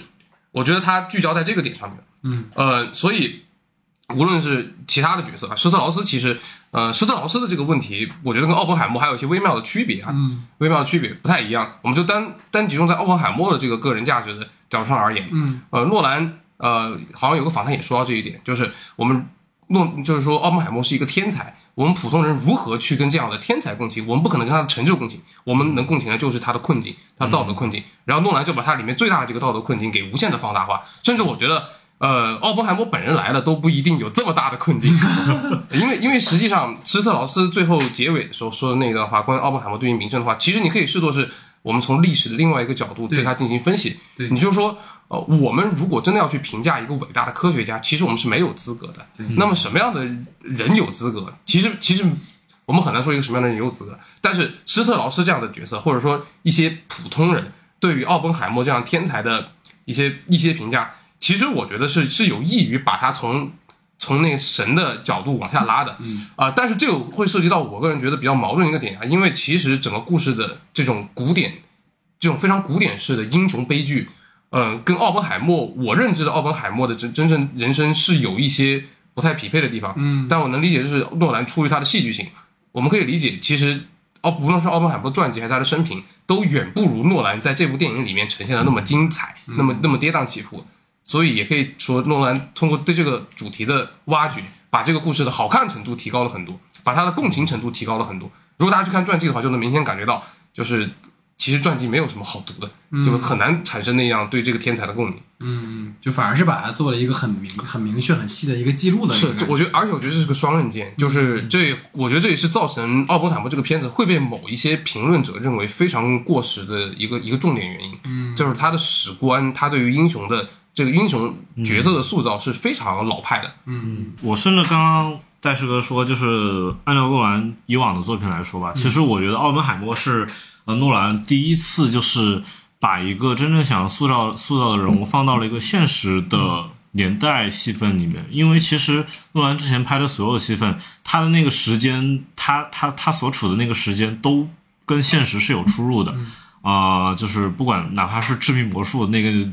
虽然它有特斯拉，但是它的那个时代也会跟我们真实的有出入。然后包括《盗梦空间》那些，那都是纯科幻了，就更不用说。然后敦刻尔克它虽然是一个真实的那个历史电影，但是它没有人物。敦刻尔克是一个呃体验式的电影，它没有一个真正的主角。然后到了奥奥本海默，我就是觉得他是真正的有了一个主角，然后也有了一个真正的一个大时代背景。这一次对于整个时代的背景，我觉得是刻画的。单从电影来看，它肯定是不不那么完整的，需要我们从各个角度去补全啊。但是，就是当你了解了一些历史背景之后，你会觉得奥本海默在这个整个局当中，其实刚刚说主动，我其实反而觉得他很多时候还蛮被动的。我其实看的时候会想到他有点像定真寺，就是新世新世纪福音战士里面的定真寺，我觉得他是一个有本领，然后是一个被选中，就是那个将军，就是选中了他，相相当于选中了他，现在要来干这个事情。他其实怎么说呢？他是想干，但是他又不太想干的那种感觉。哦，我觉得你当你有这种观感的时候，说明诺兰非常成功。是吗？对，因为你看，因为我我没有做太多的那个其他的，他的生平，真实生平，对我没有去了解很多那个。我单从我的观点来说的话，我觉得他真的是一个在在整个 就是这这一趟旅程当中是处于一个非常矛盾的一个状态。嗯，然后呃。奥本海默其实给我很大的一个，就是让我惊讶的地方是在于，我看之前我以为他是造原子弹那个人，然后后来发现他其实不是啊，他其实是一个管理层的一个人，他是一个其实更像一个剧组的导演，他不用去拍片，他不用去写剧本，但是他需要去统筹一切。我其实觉得这一次奥本海默这个人物是跟诺兰最接近的一个人，嗯，呃，就是包括奥本海默的那个在片中的状态，以及我现我们最近看到很多诺兰的采访，诺兰在采访时候那种状态，面对摄影机的状态，我觉得诺兰真的是非常的像奥本海默，像基里安·墨菲饰演的那个奥爱本海默。啊，对对对，就是他哪怕是就是就是他不太他很严肃，他碰到一些很明显的笑话的时候，他没有一个像咱们这种嗯很激烈的一个反应，他很冷静，是一个很明显的一个爱人。嗯嗯，然后我觉得联系到这一点，就是感觉诺兰可能在这个角色上可能会有一点自己的投投投入投射，因为他自己是一个导演，然后我觉得奥本海默在整个曼哈顿计划也是一个导演，然后我我其实有想到更多，我觉得其实整个原子弹吧，可能更像是。诺兰的黑暗骑士，嗯，就是诺兰拍黑暗骑士，相当于引爆了一颗原子弹。对，后面的人越来越多的在造原子弹，在疯狂的想要想要做更多的原子弹。然后现在诺兰不搞原子弹了，诺兰现在已经就是 这个角度倒确实挺清晰的。对我，我我其实就是那看完之后有这想法，就我觉得诺兰现在，诺兰其实现在他有说到过自己不会再去拍超英电影了。对对，我觉得其实要他现在再去回看《黑暗骑士》的话，他可能会有一点就是。也不能说后悔吧，但他那个心情复杂程度应该是跟奥本海默一样的，就是他创造了一个属于超英的娱乐化时代，看着这个时代一点点的往上走，他脱离了另这个这个超英的时代，然后直到现在整个超英的电影没落下去了，我觉得诺兰真正真正的重新站起来了吧？我觉得就是奥本海默的一些遭遇跟诺兰的这个整个人生起伏还蛮像的，所以我觉得。奥本海默这个角色，他去拍，我觉得真的是太太合适了。这是一部原电影啊，朋友们，哇，那我鸡皮疙瘩都起来了。这么一说，它里面那句台词也能很贴切，就是如果明年啊，就各大奖项给了诺兰颁奖，啊其实是给奖项本身挽尊。对他们颁奖不是为了你，而是为了嘉奖他们。其实可能已经有一场听证会举行了。感觉都没法往下聊。然后，然后我想到的，当然、啊，你这个台太高了。当然啊，如果这么想的话，那么我们一个一个去对应的话，招奥本海默进来的那个人，那可能就是华纳的老总啊。你看现在华纳跟诺兰也闹掰不玩了，是就跟那个听证会上差不多。爱德华泰勒的话，我觉得可以对应到。扎克施耐德吧，就是他去拍了更 更今天怎么了？今天更慢大的 点，别别举刀，把刀放没事儿，我觉得去拍了更大的超级英雄电影，嗯呃，但是到现在你看扎克施耐德其实也是一个被有一些网飞玩去了。有一些被主流的制片厂给抛弃了，其实跟爱德华泰勒的后面的结局很像吧。嗯我觉得奥本海默这个故事就是碰到了真实的这个事件之后，就会觉得非常的有意思。嗯，哎，我倒反而觉得，其实是是因为历史上所有的事件都会这样，对就是时代会创造一个天才，然后这个天才会看着自己被新的时代所没落，然后他会做一次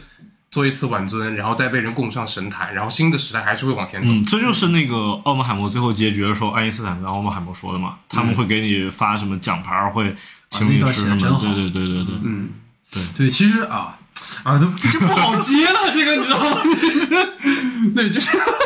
哦，就就说真好，没有，就我当时看完电影出来的时候，因为我碰上 Wander 嘛，嗯。就我俩就有对了个眼神，就是说 你有没有想到什么电影？然后我俩就是说登月第一人，啊，对，就是因为我当时其实，在看，当我们先纯从影片文本去讨论，我们先不讨论现实的问题，就是、嗯。你会发现这两个电影，他们都在讲某个特殊的历史时期里面两个非常重要的人。嗯，然后奥本海默其实是刚才我们提到曼哈顿计划的钦定的负责人，然后阿姆斯特朗他也是一个首次登月的宇航员嘛。然后两部电影其实稍有不慎都有可能拍成那种主旋律影片。我当时看到很多的观点，就是说前半段很就是奥本海默的前半段很像一个主旋律。我其实不是很认同这个观点了，当然不是。对，就是就是，但其实你会发现妙的就是诺兰跟查泽雷这两个导演对于这两个人物的兴趣点都不在他们那个英雄的身份。当然，今天通过庆瑶的讲述啊，我觉得可能更多的在于诺兰对于自己的一个镜像。你要说什么？就从另外一个角度来分析，首先这两个片子，因为我跟我跟戴老师聊的时候，其实我们聊了两个片嘛，对吧？这个登月第一人》，还有一个《萨利机长》，其实他都对哦，其实其实他们都都算是一个，就是把美国的一个英雄人物来进行解构的拆解嘛对，但是我觉得就是跟《登月第一人》一个最大区别在于，嗯，呃，其实这个片子还是一个主旋律，还是一个英雄史观，因为里面里面有个非常关键的一些塑造，就比如说在经过重重的阻碍之后，呃，啊，结局奥本海默还是说我爱我的祖国，哦，然后包括你能明显感觉到他给的那个就是试验成功后的镜头，奥本海默在美国国旗下面来说，包括施特劳斯的那句那句词，就是施特劳斯对抗奥本海默，美国是最后的赢家。它里面所塑造的敌人或者说反对力量，其实是是是美国的政客，对对，而在而在美国，政治家本来就是一个天然的反派，政治家的反对就是你甚至比资本都要就是顺理成章的多。嗯，所以在这个角度上而言，我觉得奥本海默他在他的塑造的这个主旋律意味是非常嗯明显的，甚至他我觉得甚至都没有带有任何对英雄的结构，他是对，嗯，他是对经典的传统的古希腊戏剧式的一次一次复用，你能感觉到整个对奥本海默的塑造就是一个天才，一个英雄，然后为人类创造了功绩，最后被被普通的庸众所怀疑，然后最后在这种怀疑之中，他坚持了下来，然后再次被被奉上神坛，就是整个这么一个悲剧的逻辑，我觉得是跟传统的主旋律会有一些接近的地方。嗯，然后登月就为什么我要这么强调呢？嗯，因为登月第一人就是在我心中是一个完全反主旋律的，甚至我觉得为了反主旋律，他完全抛弃了阿姆斯特朗的一些就是就符号性的那一面。这两个人物都是符号式的人物，嗯，然后在阿姆在登月第一人里面，呃，查查泽雷试图将整个将整个瓦姆斯特朗变成一个世俗化的，甚至在登上月球之后做的最重要的事情，不是说那些著名演讲，而是把那个给女儿的的女儿的遗物放到那个月陨石坑里面，这作为全片最重要的一个镜头。结尾结尾之后就是跟妻子的对话。达米安·查泽雷试图在《登月第一第一人》里面做的事情，我觉得是真正的叫就是非主就反主旋律以及解构英雄主义。但是诺兰我觉得没有没有到这一步，他反而是在顺从着原来路在走。当然是我的我的个人看法，就从这两部片子的这个主旋律的认证上面来看，诺兰心里面对于主旋律的这个沿用还是比较明显的。嗯我其实觉得，嗯，就是刚就是刚刚说到一点，就是他在那个炸完之后，在包括美国国旗啊，还有那些演讲的话，我我其实我个人的理解，他可能是一种讽刺吧。我我倒是不觉得那是一个。嗯，迈克尔贝式的那种，那个那个是一种很俗套的主旋律，但是我觉得，呃，在奥本海默里面，其实这一种就是用符号去和这个人物去对立的时候，它可能是一种，我觉得是有一种讽刺在的。其实我但是它也没有很高级、啊，但是我觉得用一个标准来说吧，就是你觉得看完最后之后，奥本海默是不是一个爱国的人？是不是一个奉、啊这个是是不是一个信奉西方价值观的人？这个是就如果最后结论是这样的话，那那它就是一个主旋律电影。就为什么我们就用这个标准来看？因为我们说的主旋律啊，美式主旋律是美式价值观的一个体现。奥本海默毫无疑问是一个绝对从头到尾绝对爱国，甚至我会觉得，就是它里面的某一些非爱国的部分都被诺兰刻意的隐去了。你比如他的左翼思想。啊，如果如果关注奥奥本海，就是这么说吧，我们看完片子可能会觉得奥本海默真的是一个无辜的跟共产主义没有瓜葛的人，但是从他的人生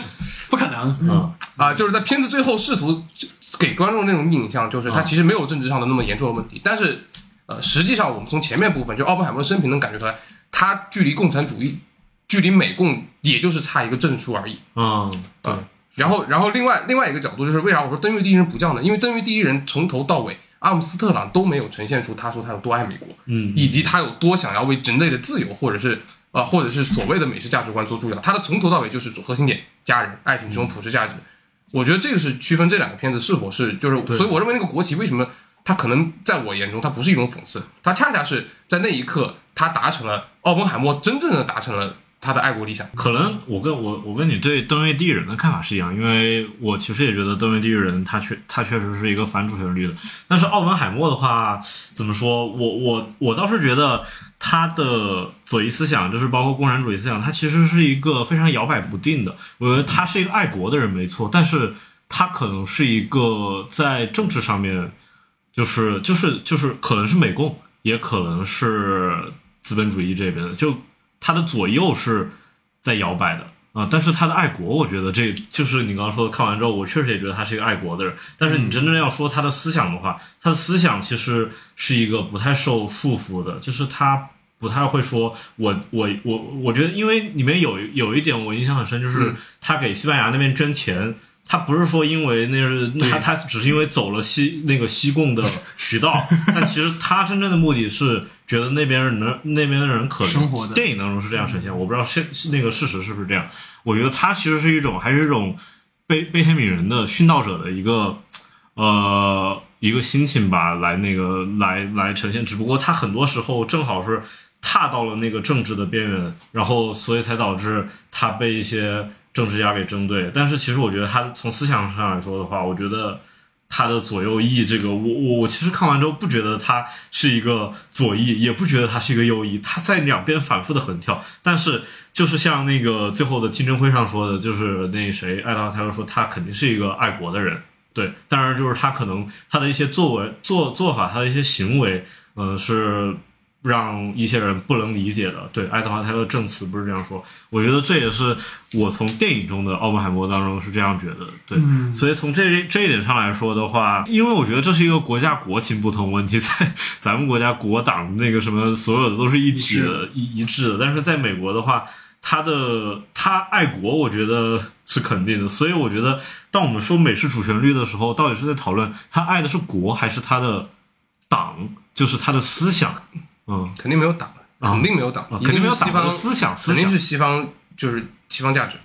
嗯，但西方价值分很多种，就刚刚说的左翼和右翼，所以我就是在想，这个主旋律我们到底是在界定他爱的是国，还是左翼、右翼这种思想上的东西？嗯，因为我在想哈，因为我我其实当时看到他的点到核心在于说，登月第一人其实他也是更强调他自己的感受嘛，嗯。就他没有说我一定是，但但你说，虽然他没有强调阿姆斯特朗是一个爱国的人，但他做这件事情的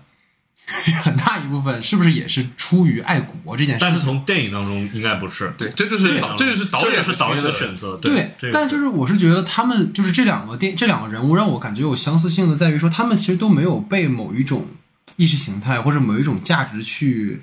影响或者去左右他们的判断。嗯，这个是可能从这这个意义上，我才觉得他们俩相近。就是你像《登月敌人》刚刚提到他最后的结局的处理，包括他整个的呈现，他在登月计划当中，他对于他同事的死啊各方面的呈现，他都不是那种要迎合某种主流价值观。包括我，因为我为什么会觉得其实奥本海默会有这种感受，是因为当时他妻子的那个在听证会上那段话嘛，嗯，就他做的所有的事情都是基于他作为一个人对于某一件事情的好奇，比如他作为一个学者，他对共产主义感到好奇，所以他要去了解这个事情，而不是说我出于某种立场，我出于某种集体的选择，我去做什么什么东西。这可能就回到刚才静瑶讲这个点，它根本上来讲是我们怎么界定。所谓的主旋律的这个点吧，但其实这个讨论本身其实因为因为我觉得是这样，其实就是美式主旋律这个词，现在和以往是不一样了。我觉得在上个世纪，在壮志凌云那个年代，美式主旋律它其实就是家国，还有 很多东西都是合为一体的。对，就是包括嗯、你你如果要爱国的话，你得爱家，得得那一套下来都是一样。但是到现在来说的话，我觉得现在今年就是这几年很多电影都提呈现了呈现了不同的点吧。其实奥本海默就是一个，我觉得算是一个例子，就是他可能是爱国，但是他在真正他的思想上不一定是说就是呃跟着国家的某一个方向走。方向。对对对，所以我我其实回到他就是诺兰的作品序列本身吧，就是因为你回到像追随或者像记忆碎片里面，就这两个在那个时候诺兰的作品里的人物，他其实更多所有的挣扎、所有的选择，其实都是关于自我的嘛。关于自己，他其实没有所谓的环境对他过多影响。但你说记忆碎片里面有没有人对他的记忆产生影响？肯定也有，但更多是他自我之间的这种抉择。但其实我会发现，这种人物焦虑或者状态在奥本海默里面，更多的在呈现的其实是一个历史大环境对他的影响。就角色的这种斗争，不再是我自己，比如说碍于某种疾病或者碍于某种我所处的阶段的一种。情况，而是更多的在于说整个历史环境所提供给角色的一个更复杂的一个一个设定，所以这个可能是他在我看到这个里面的时候，跟过去会有一点不一样的地方吧。包括可能你看奥本海默的初衷，他可能是想说，呃，可能达成，就是尤其在二战之后，说我想要达成某种核管制的一种状态，所以大家和平起来。但是在意识形态和这种大国的这种博弈之中，其实奥本海默就是一个阻碍而已嘛。其实我当时印象很深的一句话是他的那个朋友说了一句话，就是你看到的是未来，你看到的是一个预言，但是施特劳斯看到的是一个当下的情况。所以可能在这样的一个呈现当中，我觉得导演在对于他过去的这样的一个母题，其实是有一些。发展的，包括可能过去我们对于自我身份的一种建构，可能是来自于我们自我的确认，当然也有他者的一种目光。但是，你当你会发现这个电影里面在不断的强调，就是当别人的目光以各种前提、各各种利益诉求去放在你的身上的时候，好像我们自己说什么不重要。我觉得当时奥本海默一句台词特别重要，他说：“他说就是能不能有一个人好好的把事儿客观啊，的讲出来。对对对对 然后就切到那个牙叔，不就是很客观的去讲到底，啊就是那那段是那样接的，我也 对。我的印象特别深，就所以就是你看他其实自始至终没有加入过所谓的美共，然后但是在听证会中被反复强调他是一个亲苏亲共的一个人，包括奥本海默刚才我们说他妻子的这样的一些话，所以我会发现，在这样的一个特定的时代，除了刚才我们讨论的一切，我觉得他更多的在讨论说我们的身份并很难自证，或者是说你如果想要迫害一个人的话，可能一切都很荒谬跟随意吧，所以这可能是一个处理。第二个，因为诺兰在很多采访里都强调说，他在写一个故事的时候，其实是和结构一起写的嘛。可能过去我们先写、嗯先写一个故事，然后我们去调整它的结构。但诺兰就是他是按剪辑顺序写对的剧本，所以说他也有听说，就是如果说他不烧脑，可能就不诺兰了。但这一次，其实我们都知道，在奥本海默里面，这种所谓的黑白跟彩色的呈现，并没有让我们感觉到非常的烧脑，反而其实在逻辑上是非常的顺的。然后包括他自己也强调说，比如说黑白是施特劳斯，彩色是奥本海默，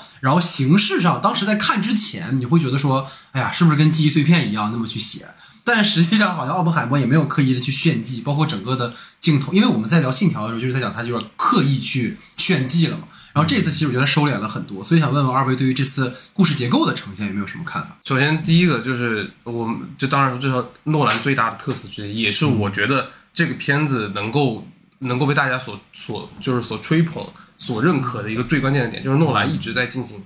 呃叙事上面的创新、剪辑上面的创新。嗯，呃，但是我又反过来说了，不知道你们二位有没有这种感受？就是这个故事和它的形式，我觉得是有些脱节的。嗯虽然它非常新颖，而且非常厉害，就是在看的过程中，你能明显感觉到整个故事的精彩程度和这种剪辑的复杂程度不成正比。对因为因为整个传记本身是平铺直叙的，而且里面的很多关键情节的桥段也是缺缺乏起伏的。诺兰在试图用剪辑的方式，不断的带给观众悬念，对吧？你包括施特劳斯那条线非常明显，他出现的那些节奏点都是用来调剂他原本就是倒叙的回忆的故事中的那些比较平、比较平的片段的。如果我们把整个故事的剪辑完全平下来放，那么这就是一个平庸的作品。对对哪怕他表演再出再出色，所以诺兰几乎是用自己的导演特色将整个故事拉到了一个高度。是是啊、我这里就不得不就是又对对此进进行过一个就是一一个思考的问题啊。这部片子在我看来啊，它是属于一个处于新旧之间交替的，就是一个交替的过程。它一方面所呈现的新的状态，尤其是对于对于时空的这种叙这种是是这种呃多重时空的剪辑方法，其实跟现在的很多其他的电影，你比如以蜘蛛侠啊动画片啊，还有就是《瞬息全宇宙》这样的片子，他们都有非常特明显的剪辑的这种多义性。然后到了诺兰里面，它沿用了这种我们这个时代的比较常见的打乱时空的叙事，嗯但它的整个内核思想还是比较经典的。嗯，这整个故事的起伏，其实你也你发现，他为了制造续集和和和反转，甚至用到了引入一个新角色，把它当做一个政治政治反派，嗯对吧？他甚至甚至用了把音响，把它后置的一些呃事件放到前面来，对，所以这种技巧的使用和它内容上面的产生的，就产生了一种一一是很奇妙的化学反应，就让我们知道原来经典的传记电影一种经典的剧情片还能这么拍。对对但另外一方面你就知道，就是呃这类这类片子和当代的，就是哪怕你运用了当代的一些拍摄手法，它的内容的的某种过时的部分是也是救不回来的。嗯嗯所以就是我觉得诺兰通过一个非常传统的方式，呃，证明了自己在剪剪辑上面的天才，在结构上面的创造性。但另外一方面说，也说明了就是类似于这种呃传统的题材，它本身因为内容上面的缺乏，哪怕你有再精彩的结构，它的内在的这种就是比较过气的地方还是存，还是会。换句话说啊，就是古典，对这种太过于古典的东西，也是会有点落后于时代的。所以会有评论说嘛，它跟芭比相，如果连着来看，你会明显感觉到就是什么叫新，什么叫老。啊，这个当然，这是一个，这也是一个呃一个比较有辩证性的话题嘛，因为呃我们也知道诺兰他在试图挽救或者说他在试图证明老的东西有它的魅力，无论是影院的存在还是胶片的存在，嗯，还是非实就是实拍的这些东西。对对对，其实他这一次的就是两条时间线，我觉得是他其实藏的一个东西。我第二遍看的时候才意识到，他为了这个东西，他为了这两条黑黑白和彩色，为的是什么？为的就是藏住唐尼的那个反派角色。嗯是这样，因为我第一遍看，因为我不知道他是反派嘛，我不知道他历史人物是谁啊。我第一遍的时候一直觉得唐尼是好人，然后对啊，第一遍我看到最后的时候，因为他是在哪一场戏我忘了，他们他就是给那个人那个哦对对对报信的时候对那个档案的时，候。然后镜头一直没有给那个，然后最后突然一下给到了唐尼，呃，其实就是一直是他在他在主导一切。主导一切，然后在那个地方就是揭示了这样一个反派的身份，所以其实我觉得他这一次对于这个东西，这这个呃两条时间线的使用，其实是就是按刚刚 Wonder 说的，就是它的用处没有之前的作品那么那么的大，就是它只是为了藏一个反派。嗯，对于我来说，呃，如果你不了解他是反派，你可能第一遍看会有一点点的震惊。嗯但是如果你知道斯特劳斯是当时针对对最是一个麦卡锡主义，是一个右派，他才会搞奥本海默，那我觉得他这个就没有太大的意义了。但我觉得的话，嗯、如果按照他现在这个呈现方式来理的话，他因为因为我们之前也有说，就是说它的标题嘛，就是一个是巨变，一个是裂变嘛。啊、我我我觉 我觉得还比较有意思的是，当当我第一次看到那个裂变巨变的标题出现的时候，我我当然是会想到敦刻尔克。我以为这个电影会像那样一样展开，但是它其实并不是。这个电影的黑白和彩色的那个时间线基本是没有重合，唯一一次重合其实是在他们那个圆桌会议。对圆桌会议的圆桌会议那个色彩一开始是黑白的，对然后到了到中间的时候接衔接上的时间点变成了变成了彩色的。对，那是唯一一次两条时间线有交集的地方。爱因斯坦那个也有交集啊。哦，对，爱因爱因斯坦，对对对，开头和结局那个是一个交集，对对对，就是我我我，所以我觉得就是在这个颜色的这个技巧上来说的话，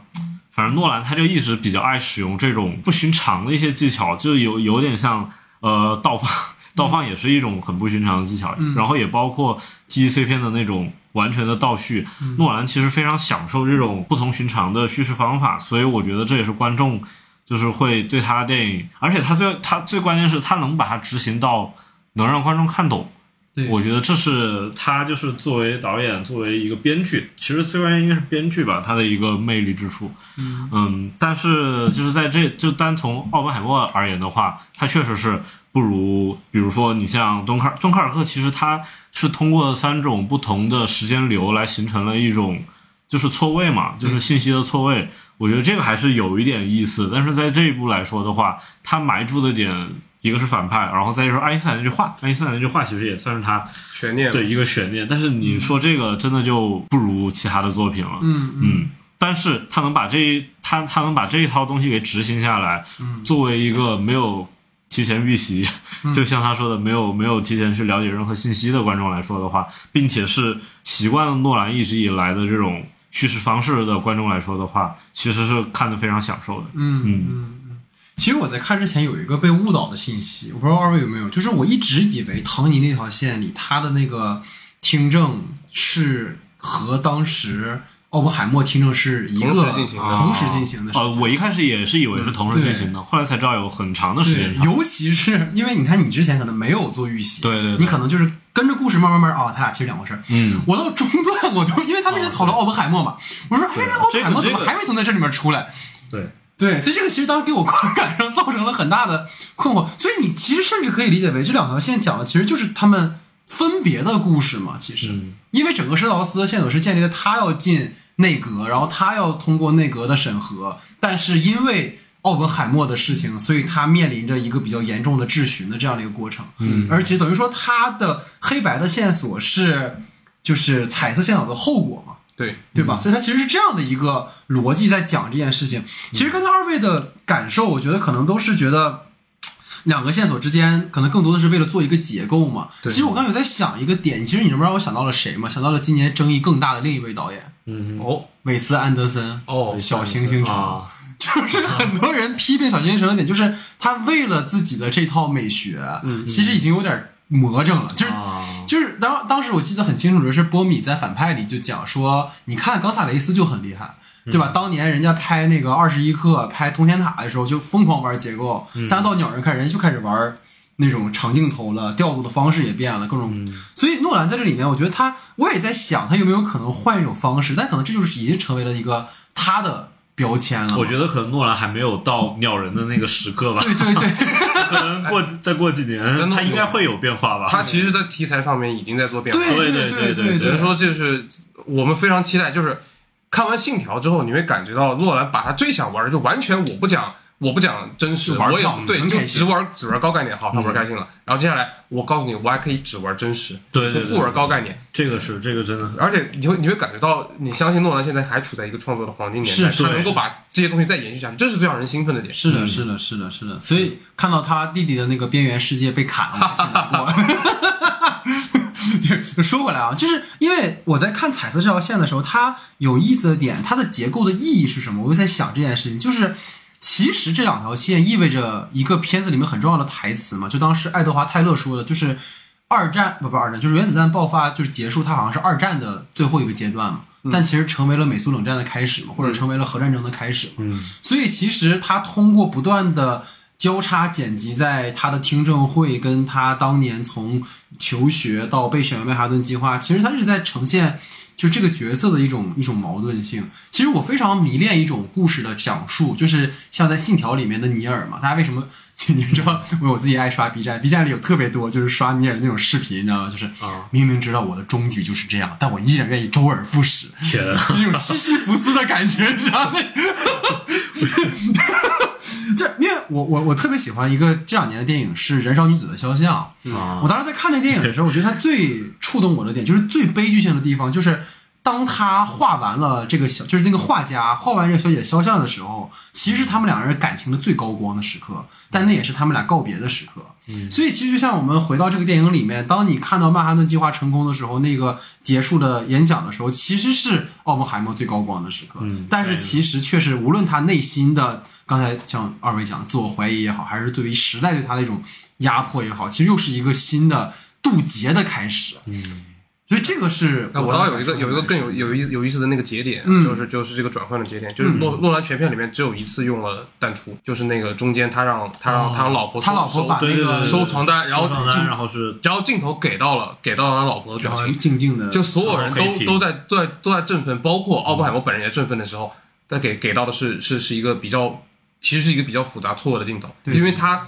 很可能也意识到奥本或者暗示了奥本海默之后的命运。下一个镜头就一个其实非常不和谐的剪辑点，嗯，就是他就要用这种不和谐的感觉让大家知道整个故事从此开始情绪一分为二。然后下个镜头，奥本海默跟军官说话，然后人家说现在我们已经接手了。他其实那个地方我也印象很深，就是他前一段其实是配乐很充很充实的，对对然后紧接着到下一段的时候，紧接着到下一段的时候，音乐突然消失了，然后大家那个那个时候的音效全部都是在装那个原子弹装嗯。遇上车的那个声音，就是你有一种他的音乐可能是让他处处在一个不真实的环境，嗯。然后突然音乐消失了之后，所有的现实声音。涌上来，然后把它推到了一个现实的环境，就是我现在需要面对的是一个更大的威胁了。嗯嗯，我觉得那个地方确实也让我印象很深。对，因为其实我感觉到一个有意思，刚刚我们其实聊到那个，就是都怪你们，现在脑子全是牙叔，就是马马雷克那个演员的那个角色，他前面切的两场戏不都是他一直在被奥本海默用粗暴的方式对待吗？是的所以你产生了一种观感上的一种错位感。但其实有没有发现，在奥本海默的彩色线索的时候，其实也会有这种感觉，就是如果他是顺着讲奥本海默参与曼哈顿计划、三位一体实验成功的话，其实那个结局应该是就在那个节点的时候，其实我们会觉得比较振奋的。但是因为他加入了。听证会的段落，所以当那个真的三位一体实验成功的时候，你作为观众的观感其实是很复杂的。我觉得它这个结构其实在这个意义上上是做出来了一些呃处理的一种一种寓意的展示吧，就是也不是说可能完全就是为了炫技的这么一个呈现。然后再就是我我的理解啊，就关于彩色黑白的这种设计的初衷，刚才我们聊的就是奥本海默他没有把自己放置在某个。团体当中嘛，他其实一直选择的就是，我觉得怎么样能够对，比如说世界更好，所以我可能选择去阻止这样的一个继续的成功。所以等于说，他不加入美工也好，或者不参与政治也好，他是一个一心钻研于学术或者个人成就的这样的一个人。所以他你会发现，他对任何人是没有，就是在我电影里感受到他没有什么偏见对别人。所以你会发现，在听证会上，即使爱德华泰勒针对他，他其实最后还是很慷慨的，就是会跟他有一个握手。即使他老婆 想要啐那个爱德华泰勒一脸，但是，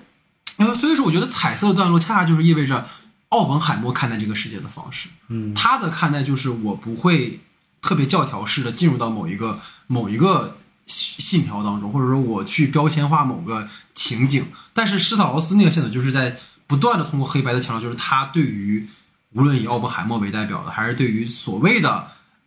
老说美工，就是对于这样的一个意识形态的一种明确的划分，嗯。因为黑白之间是没有灰色地带的，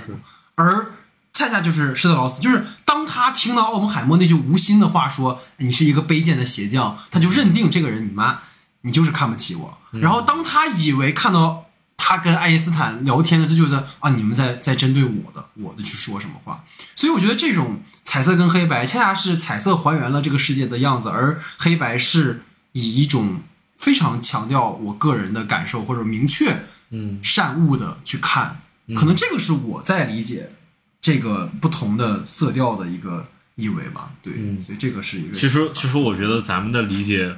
还蛮就是蛮充实，而且也蛮多多种多元角度的吧当然。其实当时就是映后的时候，诺兰其实对这个也有一个解释，就是但是我觉得他的解释可能不对啊，我觉得。诺兰没有我懂奥本海默，诺兰没有没有没有不，他可能就是不，他说的比较就是简单吧对他说的比较简对。单，他可能其实只是为了营销嘛，因为我大家都懂嘛。他他给出的解释是，彩色是一条奥本海默主观的世界，然后黑白是一条奥本海默客观的世界。但我觉得彩色和黑白其实是没有一个主观和客观的对立，其实怎么说，我觉得它都是有客观存在的。嗯，对嗯，对，就是包括刚才大量客观镜头啊，我看就我刚才就说，咱们说那个他删掉了那个不是，就是处理过的那个琼那个在那个听证会做爱的那个戏，那个主观镜头明显就是他老婆的镜的主观镜头，那不是奥本它有很海默的视角。它有很多个视角，其实都在游移于其他人之间。对对，包括卡西阿弗莱克的那个看，其实也是卡西阿弗莱克在看嘛。我觉得就可能他会有一些这种不同的地方。所以其实我觉得刚才静瑶已经聊了关于那个裂变跟聚变的问题。我是我特别好奇你怎么看，因为其实你一直 对我们好像对这个事儿上一次上一次看完就是看完片子之后，我出来问他第一个问题是：你怎么觉得？对对对，他一直都在我我看了我我两遍两遍院线加一遍学学习版我非常我我会说没有意义，为什么没有意义？主要是我很我很我很试图想从物理的角度上去进行理解，但我发现怎么理解都可以。嗯，它不是一个严谨的对严谨的设计，就是我们可可以说我们可以说这聚变 就是一一边我们是人类是先掌握了裂变，然后再掌握了再掌握了聚变，你可以说有个先后的顺序，但其实它时间也不是按先后走的。你可以说裂变是被被击毁，被被外外力所摧毁，聚变是内心的坍塌，但是其实这个解释也不全对。然后最后能得到的解释就是无非无非它代表了两种。时代，我觉得对，你也可以这么理解，就是我它它非常丰富，所以我说没有意义，就是因为它有着很多的意义。我觉得最有意思的点就是，如果你从最简单的理解的话，就是裂变跟聚变分别代表了原子弹跟氢弹的开发或者那个时代嘛。嗯但这就好像就变成了那个海陆空，就是一个很简单的对于这个线索的一个描摹。但是我觉得它肯定不止这么简单。但就像刚才 但我觉得其实就对。所以当你从 Wonder 的那个逻辑去想的时候，你就会觉得啊，裂变代表什么？基本上你去研究这其实这个就好比一些就是国产的呃文艺片导演爱起的标题，就是它的标题可能会非常的怎么说呢？看着非常的暧昧对，但是其实它的意义并没有那么多。是的，所以，所以我我我我我在认真思考之后，我认为 不需要由任何人去给他定义，对观众自己去解就读吧。就是感受它。我你对知道我看到一个特别有意思，就是诺兰接受一个英国的还是美国的采访，我说二位应该也看了，就是他说会不会拍超英的那个采访，啊。他其实还问了他一个问题嘛，说有一个观众说他的人生就像诺兰的电影一样，然后问诺兰怎么看这件事情，诺兰说感受他，不要试图理解它，就这样。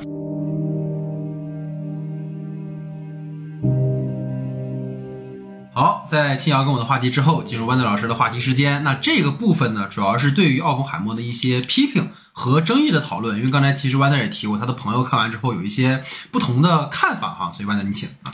啊，首先就是我认为啊，我个人认为与诺兰其他电影相比，奥本海默在整体的人物塑造上是更加丰满和立体的。但是也有一些评论认为啊，本片中的两位关键角色奥本海默的白月光琼塔特洛克以及他的政敌施特劳斯的塑造有些扁平。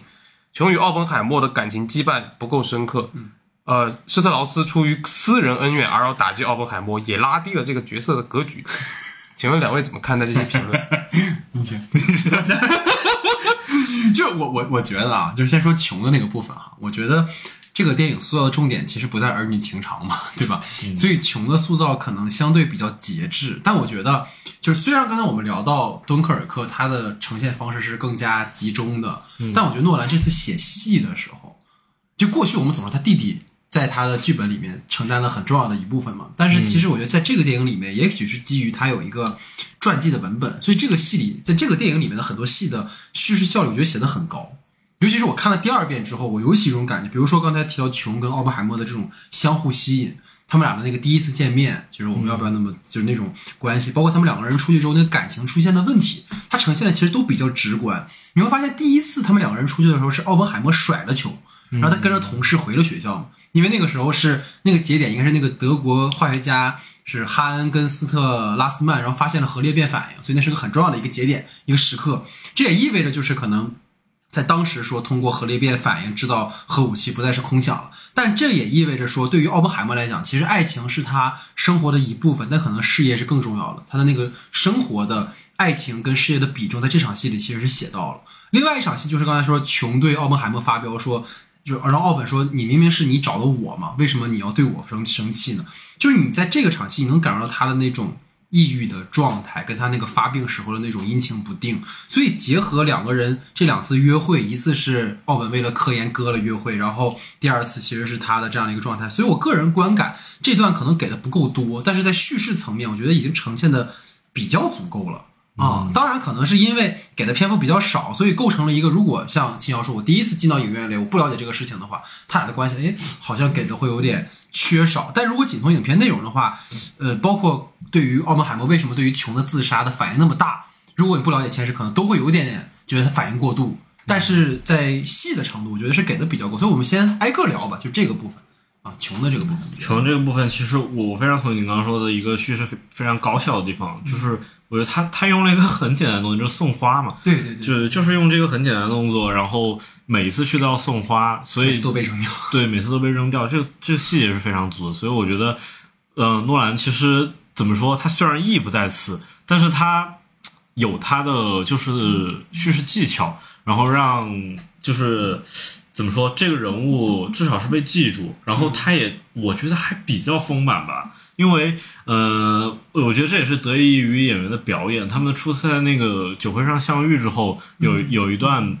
非常非常。有意思，但是那一段我感觉国内的山井那个台词翻译应该是非改的是最大一段，就是关于《资本论》的一个那个呃那个财产和那个那那那一段。呃，我我其实觉得就就这一点来说，其实就相当于点燃了奥本海默对那个呃共产主义的一个好奇嘛。对我觉得，我觉得就从这一点来说的话，呃，琼这个角色就是虽然也比较工具啊，有的时候是比较工具，但是我觉得在这里。就立住了，就是还还包括后面从从这里到后面的性爱的戏份，我觉得，嗯，他奥本海默对于对于共产主义和性这个东西绑定的很深，也是一个很有意思的点，嗯嗯嗯，所以我觉得就是戏份不多，然后显然我觉得他不会是就是奥本海默人生的很重要的一笔，哦不不不是不是电影很重要的一笔，但是肯定是奥本海默很。人生很重要的一笔，嗯，所以我觉得，嗯，我我不觉得他是非常扁平的，嗯，那我问一下各位，穷为什么要扔掉花？啊，穷为什么要扔掉花？我觉得这只是一个个人习惯嘛，对，不是。啊，不是吗？传记里可不是这么写的。啊，那你说，所以这就是我为什么要提这个问题的原因。啊。诺兰本人亲自说过，他说皮尤是一个非常优秀的演员，就是我很遗憾没有给他更多的机会去给他呈现更多的气氛，所以。我们可以想象，这个片子里面至少对于这条感情线有更多丰富的塑塑造。然后他为了出于叙事的角度，嗯啊，所以我认我认为我认为就是这个片子在叙事上面，它的处理是恰当的。但是它在大家作为一个情感，我们需要让人共鸣的片子，它的信息给大量信息以及大量角色的出现，注定了它在情感上面的深度，就它广度扩了，深度就会弱啊。所以我其实支持这个评论的。首先第一个，穷为什么扔掉花？其实是因为奥本海默有一个习惯，他会给他的朋友们带各种各样的小礼物。其实他就是会显得他是一个非常会的人，非非常非常非常外向的人。非常深。然后琼会觉得这个这不是就是他敷衍，对他会觉得敷衍，所以他让奥本海默不要给他带花。当然这个理由我们在片子里面其实没有体现出来的。然后另外一个是在在在历史里面，呃，琼是提出分手的那个人，他要去做一个护士，然后要主动跟奥本海默分开。其实一个是当情人的时候吗？还是他俩？呃，他们俩在恋爱的时候，恋爱的时候。呃，所以这是其实是一个是一个很有主观能动性的一一一个角色，嗯，然后他对于奥本海默那种强势也是能感觉到，但是在片子里面，为了塑造出就是就是就是两个人的这种羁绊，因为最后琼又把奥本海默给找回来了，所以他要用一场啊，就是奥本海默伤了琼的心，然后琼跟他分开的方式，说你你我们知道我们彼此都不是互相就是互相认可的那种人，就通过这种方式来进行进行处理，我觉得是呃，我们出于感情感深度的角度上，这会削弱这个角色的魅力，尤其是。呃，不知道你们看到奥本海默特别沮丧那一段，就是奥本海默很沮丧，在那儿在那个冰天雪地时候在那哭泣。我觉得，但看到那段我有点懵，就是至于吗？对我我刚才就是说嘛，哎，程度但但但是我觉得，其实刚刚你说的，也就是说，其实琼他不是一个呃，在这个感情中不是一个主动的人，是吗？呃，他是一个也也挺主动的，也挺主动的啊。那其实因为其实我觉得那个皮尤的整个表演其实是凸显了他一个很强势的一个，对他他挺主动的啊。嗯那那就对了。好，然后另外一个问题就是关于斯特劳斯的这个话题，其实二位都没有聊到。在现实中，在历史中，斯特劳斯就是我们说，呃，片子里面是他给了波顿文件，然后让波顿去去写一个控诉奥本海默的文件。现实中没有这回事儿，是波顿自己写的。呃，斯特劳斯从背后阴险狡诈的要要刻意去搞奥本海默这个事情，出于私人恩怨，是为了戏剧进行的处理。啊，这就是为什么我说这两个角色，这两个角色会显得有点薄弱的原因。因为奥本海默啊，不是诺兰是为了将他们作为推动戏剧性的工具人来使用的，哎，工具人又来了。他们没有作为自己的主观能动性或者完整的故事线，但是他们又各自承担了这个片子里面非常重要的两条矛盾线，也就是感情和政治。嗯，所以，所以这是为什么我认为，就是这一轮的评论，或者大家看完之后会对这两个角色产生一些看法的原因。那当然啊，我们还是说从叙事角度上而言，我们完全可以理解。但是如果呃，如果诺兰能够能够在未来的片子里面，他们在自己在进行，就是因为这是非虚构写作嘛，嗯，肯定是为了出于对传记片改编的考虑，要进行一些修一些修正。如果未来诺兰有机会再去呈现出一部呃虚构的作品，然后我们可以期待他怎么样去更好的处理人就是人物感情线。至少从这部戏来看，诺兰虽然有了长足的进步，但是还是不会写感情线，啊，这个这个我其实特别没有这个是说就就大家没有被就是依然没有被打动没有被感情打动吧，是对吧？是是再加上删减的处理，对对，因为不但但但其实可能这就是历史的一个一个写法的问题，因为我看到的，就是关于施特劳斯的记载里面没有讲到说他递那个档案的事情，嗯，但是确实有写他针对对他针对海默的他他针对的原因其实更多是处于政治立场。对出于他们想他跟那斯特劳斯也是一个爱国的人，你可以理解他们两个对于爱国出现了冲突，对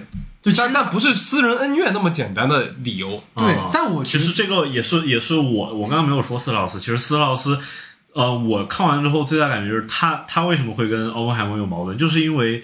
奥本海默在那个呃法庭上羞辱了他，我觉得这个点是非常弱的。对这个这这个确实有点我我其实也很想吐槽，就是但斯劳斯但点是站不住的。嗯但我觉得啊，就是这是一个天时地利人和的事情。嗯就是我觉得反而我我我觉得对于刚才说到这个角色的塑造的方式是，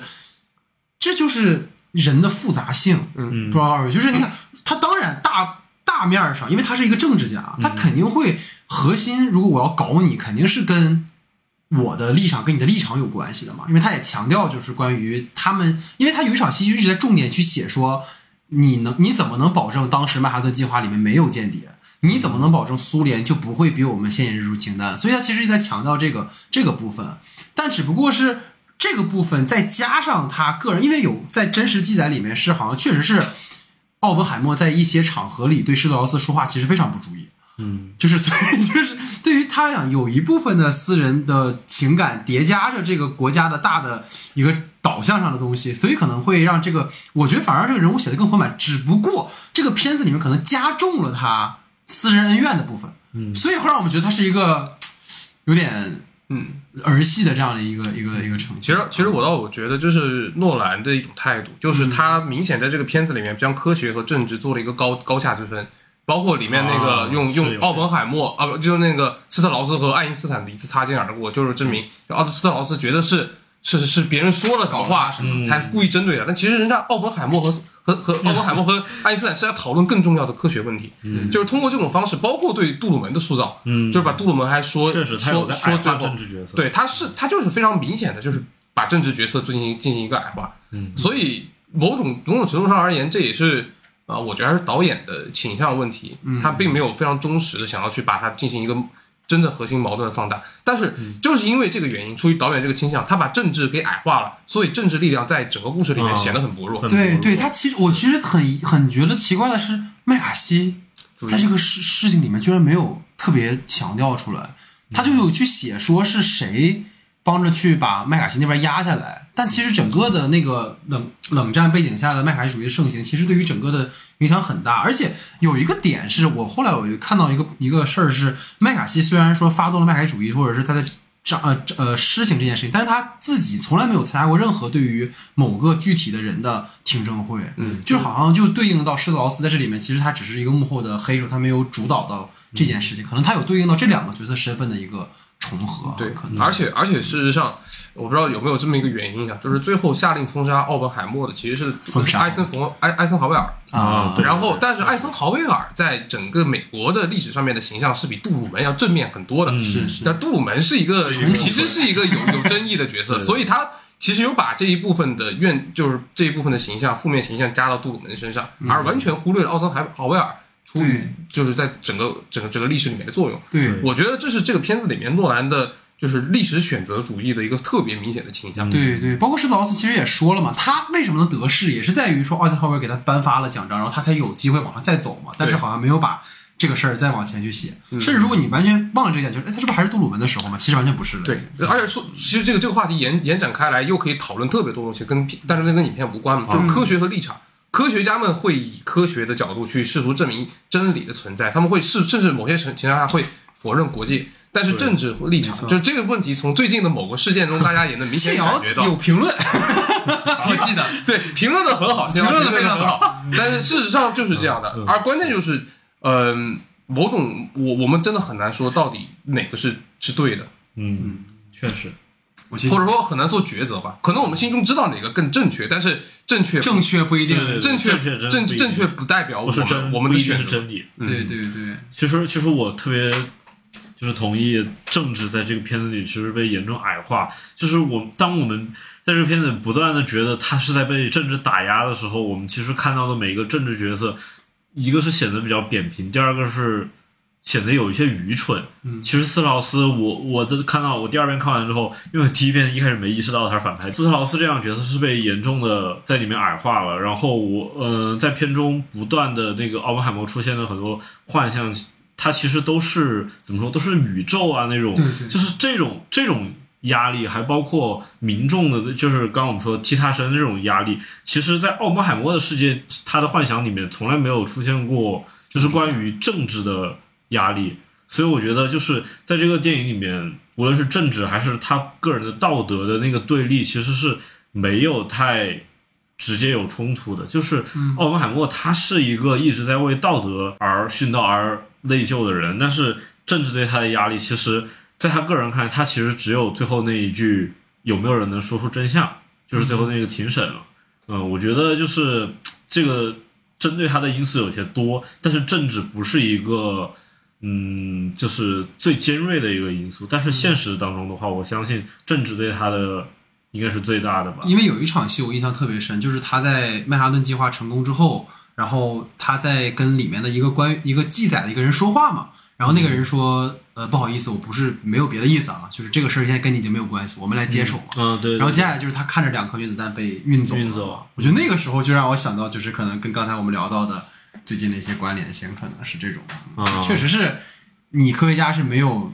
在这个研制结束之后，对于接下来发生的事情，你是完全无力的嗯啊。但是明明你更知道，或者像爱德华泰勒讲的，我们更知道这个事情它代表什么。嗯但在立场、在在意识形态、在更大的层面，可能就没有办法去讨论。接着说第二个话题啊，这个就是更加有争议的一些负面评论了。嗯，就是有部分负面评论集中在本片不合不合时宜的内容和主题上，比如缺少少数族裔和女性研究者，关于曼哈顿计划里面的女性研究者，嗯，还有不符合呃贝克德尔测试，就是一种是否尊重独立女性角色标准的一个呃一个测试，然后包括导演潜在的精英主义视角。啊，认为导演过于神话奥本海默，忽略或者掩盖了其人格缺陷啊。请问两位怎么看待这些评论？嗯，其实我觉得，首先，呃，当然，首先讲那个关于那个贝尔德尔实验，大家可以去看看《瑞克和莫蒂》里面有一集，专门是讲那个故事列车的时候，就是调侃了这个人，特别有意思。然后我觉得，首先刚才我们聊到了，就是奥本海默的妻子凯瑟琳嘛，其实她被呈现的一个状态，其实我觉得是非常有女性的魅力跟气魄的，尤其是她在那个。洛斯阿拉莫斯的时候，然后把得知了琼自杀的奥本海默一巴掌拍醒的时候，包括他一直在勾出奥本海默的那种欲望和那种野心，就是他奥本海默说：“哎呀，我们一起研制，不不是我们，就是你，不是你们，就是你。”所以我觉得他在这些层面上，包括他在奥本海默的听证会，他一直在直指核心。包括你看，奥本海默一直不愿意把唐尼当成真的反派嘛，就是说，哎呀，其实不是，可能不是他，但是就是每一次我会发现凯瑟琳都在直指问题，就是他。啊，就是施特劳斯，你不要回避，你一定要反抗。所以我觉得这个女性是让我觉得很有魅力的一个一个角色。再有就是，其实片中里面导演焦本海默其实提到了嘛，说女性的物理学家们有一些非常优秀的。包括这里面有提到那个有一个来应聘打字员的那个莉莉霍尼西，她其实也是后面曼哈顿计划里很重要的一个成员。还有一个我不确定啊，这个如果各位如果我说错了可以指正我，就是有一个各位还记得在中段的时候讲说这个核辐射或者是相关的可能会影响生殖器的问题嘛哦？他不是有一个女性的科学家在一直跟那个男的一直在那叨叨叨叨叨叨然后这个人可能是我我没有确证过，应该是那个琼辛顿，好像也是在参与曼哈顿计划的时候很重要的一个女科学家。然后这个人二战之后，因为看到了就是日本遭到核打击之后那种很惨的状况嘛，然后也是因为他本人可能是偏美共的，他就去了，他就来了中国，啊，嗯，所以这也是一个后续的事情。所以我觉得导演在里面其实有去塑造一些这样的角色，包括我我会觉得就是类似于像刚才班德老师提到的这样的一些争议，你在特定的历史时代，我经常愿意拿黑色电影来举例子。嗯如果黑色电影里面的这些蛇蝎美人不够坏的话，或者说你把她们写成了一个更加独立的女性的话，在那个特定的时代，其实你是在回避问题的。就是反而是在那个特定时代里，就是缺少这样的女性，或者是就是没有注重她们，才反而证明说我们在这个时代更应该注意一些什么。所以我不觉得在电影里面的这种呈现可能会有一种就是所谓的不不不确不好吧啊，所以这可能是我的看法。我觉得首先你刚刚说的就是有那些女性角色出现啊，但是我觉得出现不等于塑造，嗯，对。然后呢，我我觉得诺兰其实从信条开始就有意的想去写女性角色，但是他 他好像不太好，不太会写不太会，就是因为因为也是。就是这几年的一个评论风潮，导致就是你如果你的电影里面没有一个嗯，就是显眼的女性角色的话，是会被批评的。诺兰其实很想去，就是挽回这一点啊，但是好像从《信条》到这一步，可以说有进步，但是肯定还是有一些缺陷的。但是我觉得这一部里面的那个凯蒂哦，她其实呈现了那个时代的一种悲剧吧，就是她很强势。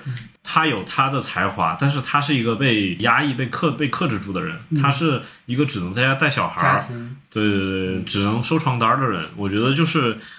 也是也是他的一个悲剧所在。所以这但这个其实是整个故事、整个事实的一个一个悲剧。然后诺兰选取了这一部分，嗯，但是得益于那个艾米艾米丽布朗特表演吧，把这个角色呈现的其实还行。但是我觉得诺兰从信条的那个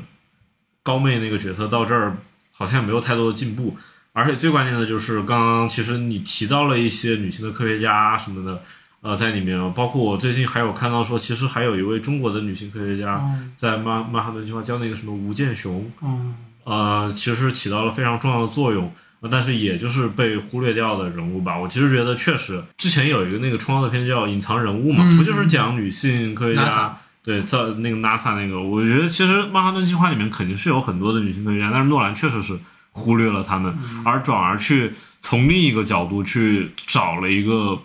家庭主妇这样的角色。当然，虽虽然他也有，他也能。呃，怎么说呢？顺下来也能有一套表达，就是说这个时代不是一个适合女性的时代，其实是对那个时代的一个批判嘛。对但是你要说女性角色塑造的话，啊我觉得确实是，确实是，就是有所欠缺，就是诺兰可能没有想要上升到那个高度，我觉得这也是他的本意。嗯，但是他又被时代给裹挟，所以他不得不往里面加入强女性角调一些对，强调一些女性角色。少数族裔呢？呃，少数族族裔这个事情，我觉得其实比较有意思的，因为我刚刚也说到了里面有华人啊。这几天我在各个平台都看到了很有意思的事情，说曼哈顿计划里面有中国人，还然后也有提到那个杨振宁是师从爱德华泰勒。其实中国人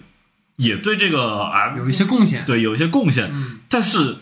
只字未提。从另一个角度来看，如果你提了太多的中国人的话，这个片子在国内能上吗？就是我觉得好莱坞近几年其实是不太敢碰中国人的。呃，我我们今天看到了很多大片，其实上一次《碟中谍七》也是，就是他前面有提到说那个抢核弹的时候，有很多个国家核大国都在提，对对对，把几个国家名字都报了，就不报中国的名字，就是就是现在好莱坞其实是怎么说呢？他有点怕得罪中国，嗯因为都知道中国有审查制度拦在这里，所以我觉得当然我我觉得诺兰可能没有想到这一点啊，这这个可能是我我个人的想法，但是少数族裔，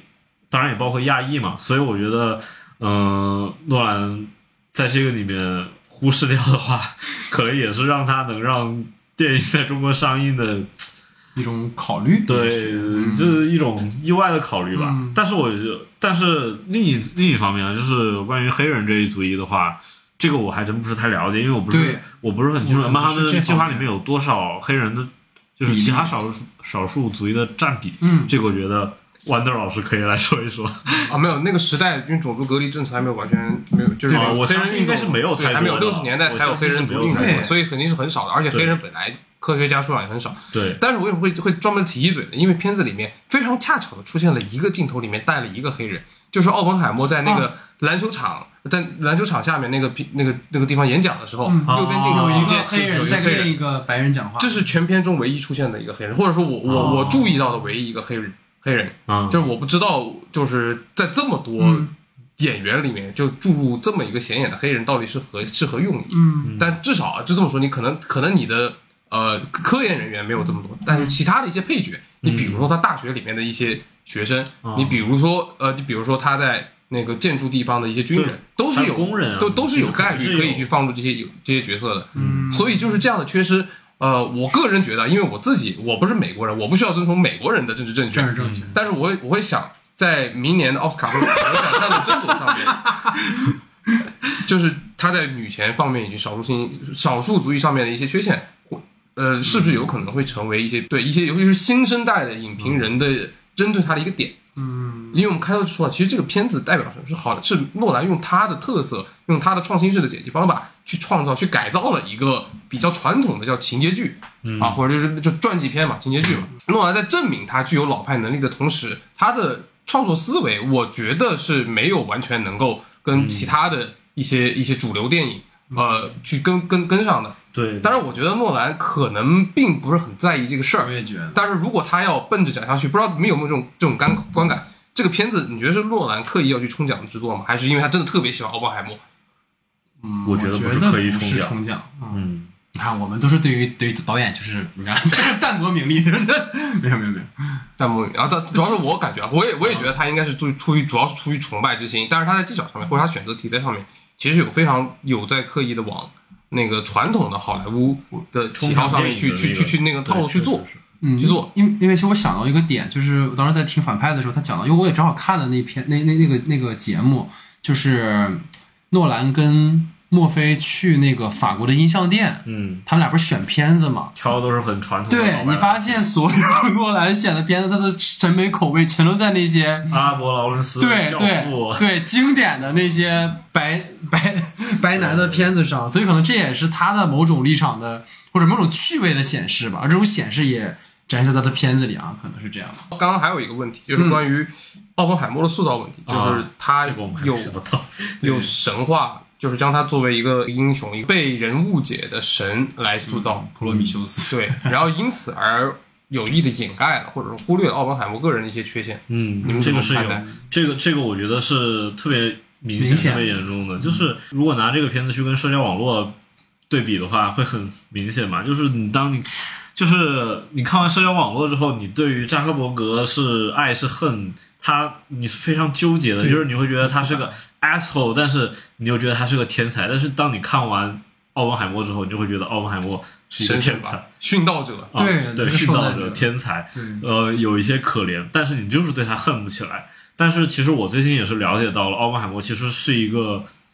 怎么说非常自大，然后有各种讨人厌的地方。但是我觉得这个确实是在片子里非常缺失的。对，而且我觉得虽然不应该去强调所谓传主的这种情感的部分，但是其实他这个部分争议还蛮大的，包括他跟那个 Rose，包括就是各种各样的人物的这种呃关系啊什么的，就是他其实会把这个角色做得更丰富一些，但是他现在可能集中在就刚刚我们讲，他其实是。被某些人针对，而没有把他个人的那个部分放大。包括他前面虽然给了一场戏是他投毒给自己的老师，但是那这这我真觉得不算什么。对，但是 啊，但但是他后面又没有给更多他这种比较偏执的部分，啊他没有泰勒那么偏执。你看泰勒就是那种，你们所有人都研究原子弹，他就会出来说，我觉得你们现在研究的东西已经会被发明出来，为什么不研究更有趣的东西？嗯就是可能这方面你会觉得他好像是有点，嗯。嗯，其实其实另外我想说的就是这这个地方，我觉得其实也体现出来诺兰在呃那个性别观上有一点点落后的地方。就是我觉得诺兰在奥本海默身上唯一呈现出来他的一个污点，就是说他非常的好色，嗯呃就是他风流风流风流，真是风流，就是他有一个情人。然后不止一个不止一个情人，他后面还跟他那个什么上司的那个女人乱搞就是这，我我觉得诺兰好像就成就想通过这一点来证明他是一个多么有道德污点的人。但是我但是其实按照我们现在的观念来说的话，就怎么说，就是可能某些人会觉得出轨啊什么的是一个很很严重很严重的事情，但是其实。也没有，也不是那么那么的严重吧。大家可以开放式的那个恋爱啊什么的，而且甚至在那个时代更更是这样，对对对对，我觉得是这样。就是诺兰他有他的在这方面有一定的局限性吧，嗯，然后所以导致奥本海默整个人的那个道德上的这种污点没有呈现出来特别特别尖锐的地方。当然，你刚才也说那个给苹果打毒药那个，嗯。确实，后面没有没有像这样更严重的。当然，确实那个地方，我当时看还蛮好笑，就是因为肯尼斯·布拉纳那个表演实在是有一些不堪啊。你现在脑子里还在他《信条》里面的那个这个 沙翁式的我这个地表演，方，这个地方，我们前面批判那个表演的时候，这里漏掉了一个人，我很想说一下那个克里斯·布拉纳。对他的这个意见三年了，已经是对，吧？他在他在里面的表演非常糟糕，从信条糟糕到现在，我不懂为什么诺兰一直要找他表演。包括他现在马上接下来还有那个啊对对对对，这什么大侦探大侦探波洛大侦探洛，我靠，一部比一部一部比一部烂，他居然还能拍杨紫琼那个也是有他的啊也是对就是他导演就是他他主演啊系列啊，啊，也是波洛的那个。对就是把阿加莎剧本拍的这么无聊，也挺厉害的。对对对，我不懂这么无聊的一个人。少人在他那个东方快车之后又回去找老板看，你知道吗？就是他到底是什么情况？就是这么没有才华，然后也很无聊的一个人，然后大家都捧着他。是提了我们提了一下这些负面的评论嘛，然后我觉得基本上大家都聊得很很透彻了，但最就最后做一个，就我想对我对这个负面评论做一个总结，就其实就是呃优点大家都说了，但是奥本海默他所体现出来的问题，其实呃某种意义上代表的不不是诺兰的个人个人问题，而是他所代表的一类导演群体以及啊他所代表的时代时代审美。某种意义上正在经历我们新的时代的冲击和变革，无论是他在制作上面的理念，还是他在审美上面的理念，嗯，呃，而但是我个人是比较相信啊，诺兰是一个可以与时俱进的导演。他他在未来的作品里面，而且他每其实每拍完一个片子都有试图去解决某一些问题。我，们能看到他看到进步的。对在奥本海默奥奥本海默里面，他对于感情的塑造，对于女性角色塑造，至少比其实是信条好可圈可点的，啊可圈可点的。嗯啊，但是另外一方面又说，就是因为受制于整个传记片的这个题材的题材和影响啊，他去做一些修正和调整都是能理解的。他对于英雄的这种执念、这种史观，和他在电影里面呈现出来的特别神话的人物，跟我们这个时代所追崇的对于人物多元性的塑造也是有一些相悖的。我觉得这可能会造一定程度上对于基里安·墨菲而言会造成一个困境。嗯呃，我们拿横向的一些传记片来来比较，比如模仿游戏里面的卷福，他去塑造艾伦图灵时候的那种那种那种那种痛苦，是啊、其其实他的表演空间要比基里安·墨菲要少的一一点，但他的那种道德困境会，就是有一个特别让人印象深刻的镜头，就是他在那在那哭泣，然后还有像。呃，万物理论，万物理论里，万物理论里面其实有个特别呃精彩的，那个片子也确实助力小雀斑拿到了影帝，嗯。啊，然后再比如像社交网络，呃，既然墨菲在这个片子里面所素演的奥本海默太过于神圣和完美，某种程度上对于对于新的呃观众或者是新的评论者而言，他们可能会觉得这样的表演缺少缺少层次，嗯。呃，这是一个潜在隐患嘛。然后另外一个我还想呃想说一个点是，这个片子因为刚才其实青瑶有说到了，我们看完了奥本海默之后，大家都会自发的去补习一些知识和历史，包括你用了一些呃特别啊。诺兰用了一些特别知名的演员来饰演一些配角，嗯啊，让大家一闪而过。你有兴趣去了解这些演员背后的故事，嗯，这种对于传记片或者对于电影的处理方式，我觉得也是诺兰，呃，对一个传统类型的开拓，就是我们未来如何去，可能说开拓有点过了，但是 我们未来如何去从电影里面获取信息，我觉得就是要要结合多个多种媒介的方式，然后可能虽然诺兰嘴巴上说你观看这个没有门槛，但是实际上你为了完整的体验到整个整个奥本海默的魅力，你是不可避免的会去了要要要要去要了解一些剩下的信息。每个人都可以从一个单独的一场戏里面，或者是一段呃一段对话里面，去对整个时代、对它整个历史去进行多多维度的了解。呃，从这个呃意义上来讲啊，那我引用某我们另另一位啊我女朋友的话啊，另一位哲人的话回扣一下，回扣一下 OK 就是他是描述这个电影叫叫数据库电影，就数据库是就是他会封就是放置大量的信息，然后观众在这个信息里面去挑选自己需要的部分啊。传统电影里面就是其实我们很少能见到一部正剧拥有这么庞大的信息量啊。诺兰敢于去做这样的事情，并且做得非常有非常非常有观赏性。我觉得也是嗯很很能体现他的才华。嗯，我有一点想补充的，嗯，其实刚刚你说那个，呃，诺兰是相当于是开创了这个明星和呃配角这个绑定，我觉得这个其实是黄建新开创的。建国大业，我觉得咱们国内的，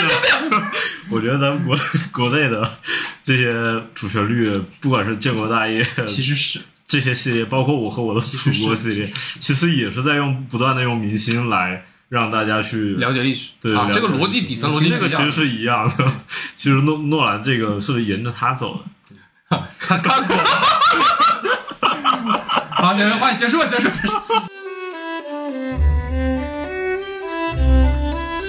好，最后进入到我们的延伸讨论环节哈。其实我们录制也差不多快三个小时，一部奥奥本海默每次聊诺兰，下次三年后又是大家会是什么样一个模样啊？挺有意思的哎，我想到我们可以聊什么了，我们可以猜测一下他下一步什么题材。啊！对对对对对，所以这个我们可以一这个是可以顺着聊一聊。三年以后一看，哎哎，谁中了？又是一个啊，对，请请电影票。这样。OK，这样我们先先闲聊一下，因为延伸的嘛，就是一个是关于庆瑶，其实是去看了诺兰见面场，嗯，还在红毯上被签了一个很奇怪的名儿。诺兰这次签名被吐槽了特别开处多，对。然后 Wonder 是想要赶那场见面场，结果错过那场见面场，说诺兰错过场，真的错。而且他这很有迷惑性，因为我知道他说那个就是晚上的那个环球放映，你就以为我从诺兰肯定在，嗯结果诺兰在上一场。对，对，这个是我没想到所以我们来聊一聊这次的观影的感受吧。对，让青瑶先来。我觉得，嗯，我我去现场，我见到诺兰，我觉得让我很意外，他好高。哦，是吗？嗯，对，就是他基本很多时候签名的时候得稍微半蹲一点，哦他真的好高，就我感觉他有一米九，就就很就挺高的。嗯，然后呢，映后其实他聊的整个话题，就我们刚刚前面也说了，其实有很多东西他都把它简化了，包括什么黑白这些处理啊，然后不用门槛就能看电影啊，其实是肯定是有。那个后面的片方再给他一定的台本，让他其实为了营销嘛，这个我很理解。然后我觉得这次环球的活动做的特别不厚道也是，就是把大家手机都封起来进去。哦这个 Wonder 那场也是一样，就是所有的三十号上映之前的场次，大家都是封着手机看的。然后呢，我觉得看电影的时候封着手机，我能理解，就防止那个盗摄、频射什么的嘛。但是呢，诺兰映后出来也没让大家拿手机啊啊，对，哦就是就是我我那场的时候，我我就诺兰什么照片一张都没拍到，视频也没有录到，哦，怪不得对对对，因因为就是他把手机封起来，而且他们这次用的那个封手机的那个袋子非常高科技啊，就是一个磨砂的袋子，然后封进去之后呢，你是可以玩儿，就你从外面可以看到手机屏幕可以玩儿，但是从里面摄像头这一端是拍不出来，哦就拍出来是一片糊的。天，啊，用了非常，我觉得就是这个这个 这个东西还蛮神奇的，呃，煞费苦心的让大家拍不拍不到啊，拍不到诺兰，天，这个让我非常气愤。但但是拿到签名，哇，还是非常激动的。嗯但是那天非常的热，在太阳下面站了诺兰要热死。站站站了一个小时，我靠！嗯但是呢，也很值吧？就对，而且那那一天诺兰，我觉得他也很辛苦，他穿着西服，是那天很热，他他就是一直保持他的 gentleman 的那种风他都。要着了，我感觉。啊，然后他他签名的时候也很认，怎么说？虽然大家看着都像厨房一样的，就是一个 CN 啊，但是他签的时候，我感觉真的是从头到尾，就是他没有说走有加速，就是他一直都是每基基本每个人都签到了，就是我好像没有听到过，就是说在红毯上的没有被签到的啊、哦那红毯上感觉估计也得有二百人吧，基本都签到了，虽然签的很潦草。刚刚青瑶说那个封手机那个，我都有听到一些其他的说法，就是、这个片子本来上映的时候就已经经过了一些压力啊，啊因为它的供应和审审查，然后另外一个就是诺兰来其实也有压力，啊，对，这个是，然啊，所以它的行程包括它的它的各种规范都是有要哦，求的。所以被压缩了很多。对对，就压缩。然后另外一个就是诺兰，第一是影响力很大，第二个是这个片子可能聊到的一些题材会比较敏感，哦所以就是为啥要让大家封手机嗯，这个是，这个是。啊啊？当然就呃对但是如果它的映后其实是有一个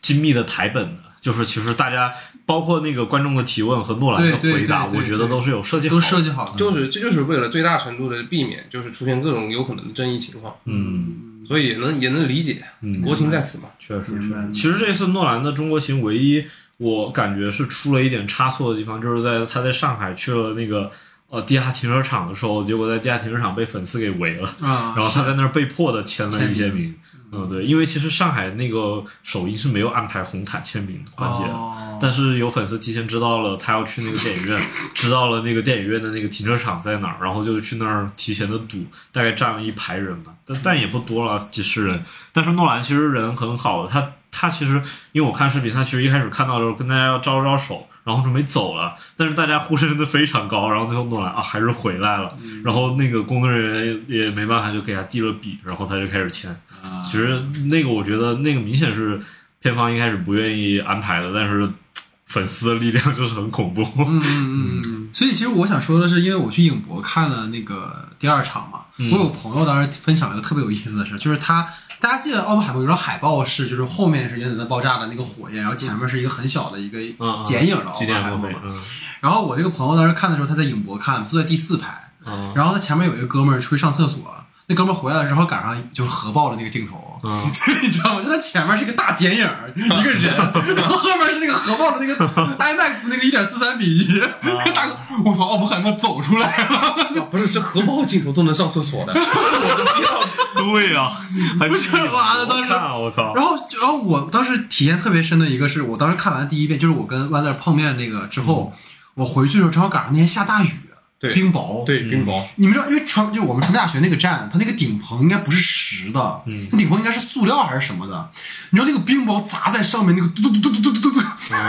就我感觉特别像当时那个踩地那个那个踢他那个哒哒哒哒，我在那让你也有边心理阴影了，真的巨响，那个响度我觉得已经是杜比音效了，你知道吗？那嗯种就这这音响还就是还挺深的，所以这个是就大家推荐大家还是能好最好去更大的荧幕，包括规制去看的哎话。，我突然想到一个点，你去影博看了，你你在影博观影的时候，你会觉得 一点四三的画幅和它原生的二点二的画幅之间切换会有会有点，其实它那个画切的时候会有点奇会，很硬，因为其实会很硬。就是普通激光 IMAX 一点九到二点二的那个感觉还不是很大，嗯。但是一点四三的话会特别特别的明显。是的，是的，嗯是的，就有一场戏，应该是第一次那个奥本海默带他妻子去骑马的时候，啊。然后他因为上一个是个大全景拍他们俩的一个就是走过来的镜头嘛，然后他一下马就切到了一个比例啊，压一下就压缩了，对对对。其实我还想说，这个其实还挺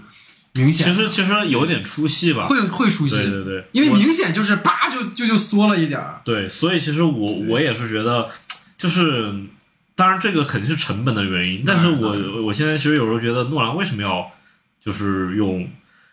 这么画幅差距这么大？因为如果你去七十毫米的那个胶片看，其实也是这种感觉嘛。我就觉得看起来可能会有些奇怪，其实这个感觉让我从《星际穿越》就有了。是嗯，就是诺兰的 IMAX，它如果不做一个全片的完整画幅的话，嗯，在那个就是窄画幅和宽画幅切换的时候，其实会有些出戏。而且如果它是同一场戏，比如一个正反打，如果你上一个是呃一点四三，下一个切到二点二的话，会还蛮奇怪的很。跳戏，嗯，所以我觉得怎么说呢？我我个人这也是我为什么到现在还没去影博看，但是不是是抢不到票啊，就是就是我觉得影博看的话，观感它可能不是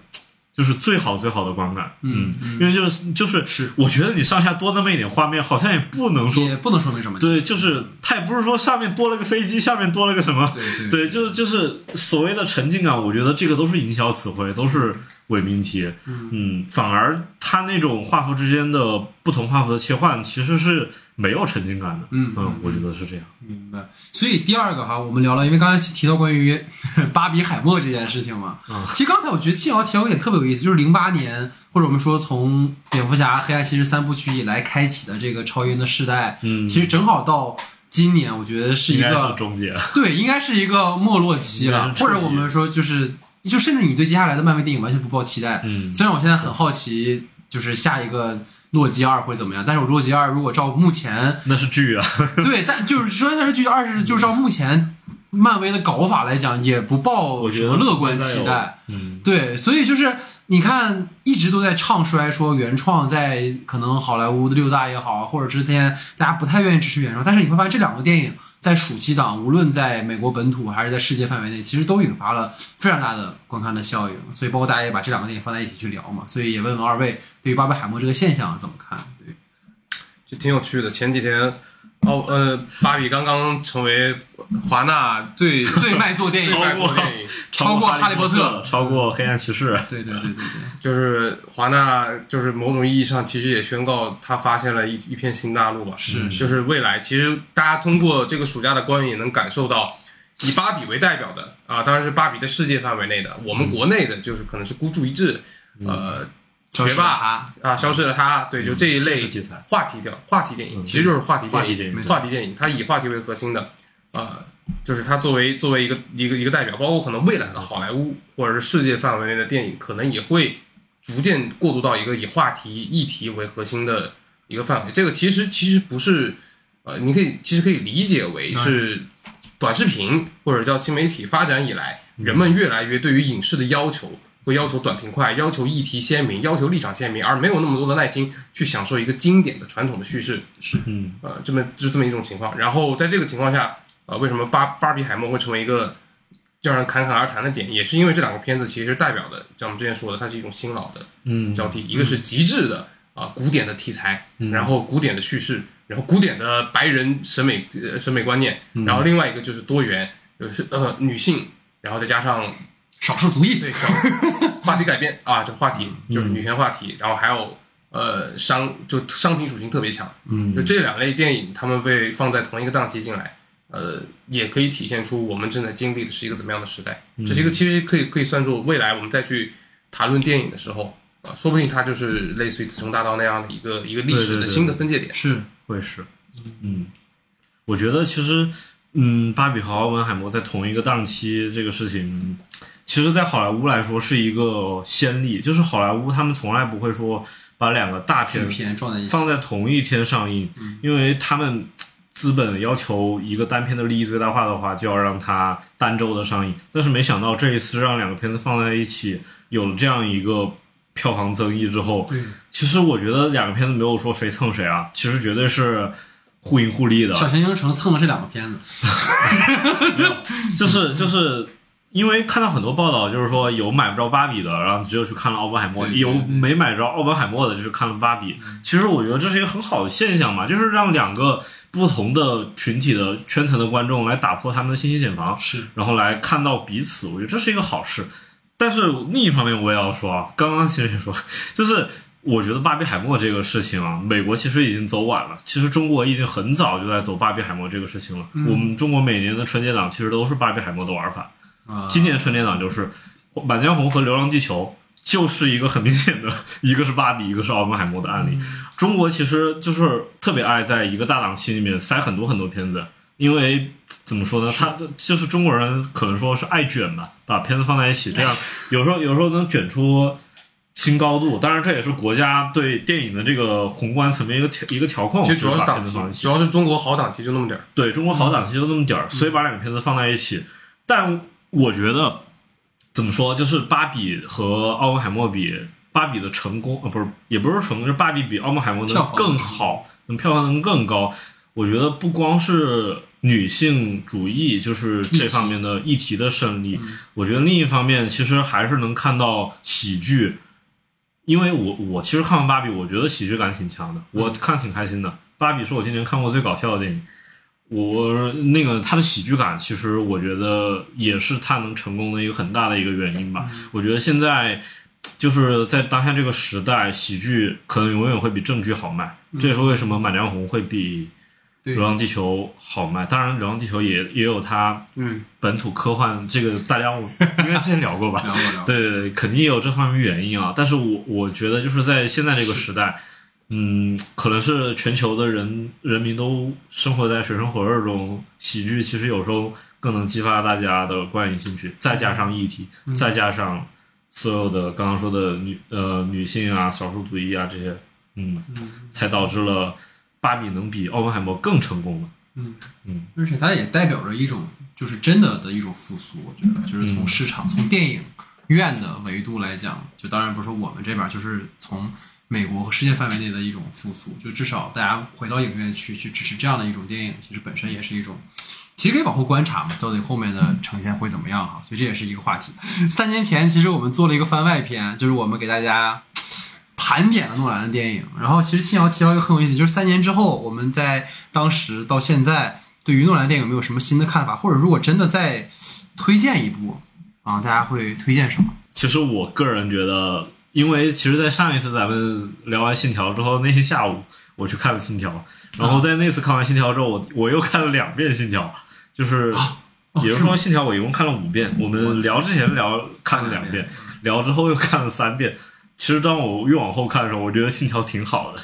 就是《信条》其实没有我们想象那么差。我我我觉得也是因为前段时间我听了我们三年前聊《信条》的音频，当然我们大家都是在抨击他，但是其实我现在我我现在觉得《信条》就是当你把所有的规则和它的这些东西弄懂之后，它的类型元素其实是非常非常棒的。我觉得从《信条》到现在这三年，在类型片上面，我觉得好像看不到比它更好的类型片了。其实诺兰在拍类型片上来说是非常厉害，从《黑暗骑士》那个时候已经证明了他的地位啊。对，然后在《信条》的时候，就不管是追车戏啊、打戏，就是他能在传统的类型上面加入一些新花样。那个倒放，其实我后来去影院看，就是当我明白了那个中间所有戏，因为我之前看为什么会不爽呢？因为一点是我不会注重在它的类型元素上，我会注重在哇这个地方他在干嘛，他在干嘛，他们在干嘛这件事情。但是当你把这个叙事的那个信息量全部收集齐了之后，你再去影院，你就会获得纯粹的类型快乐趣啊、真的，这个我觉得这几年来说，其实因当但也是因为这几年没有什么好的类型片，不管是美国还是国内吧，我觉得是，所以我觉得《信条》其实很珍贵的。嗯嗯，我就是在这些过去的年间，我可能又看了四五遍《星际穿越》了。对，就这个片子的重要性，我我觉得就不用吹了，这应该是普遍大众影迷，就大家都认为这是他最好看的一个片子。嗯然后这对对我的意义而言，就是可能我现在进入到呃工作的时候，会经常会有写作，然后会进入到迷茫或者是卡壳的时候，他会一次一次的告诉我如何去在技巧上面进行塑造，在台词上面如何雕琢，以及给我最重要的就是精神力量。嗯两个事情，一个是要向外探索的勇气，一个是要要用爱的力量去关注生关注当下。就是我会随着不断的成长而不断的强化这样的观点，这会成为就是引领我前进，也是塑造我人格非常重要的一个故事。然后至于后面的他后面的作品呢，其实《信条》《信条》我没有在没有在看啊啊，但是我相信我相信就是我们到现在在用现在的角度来看，尤其是你在经历了这么一段对对对，电影的或者说不是电影啊，是整个世界的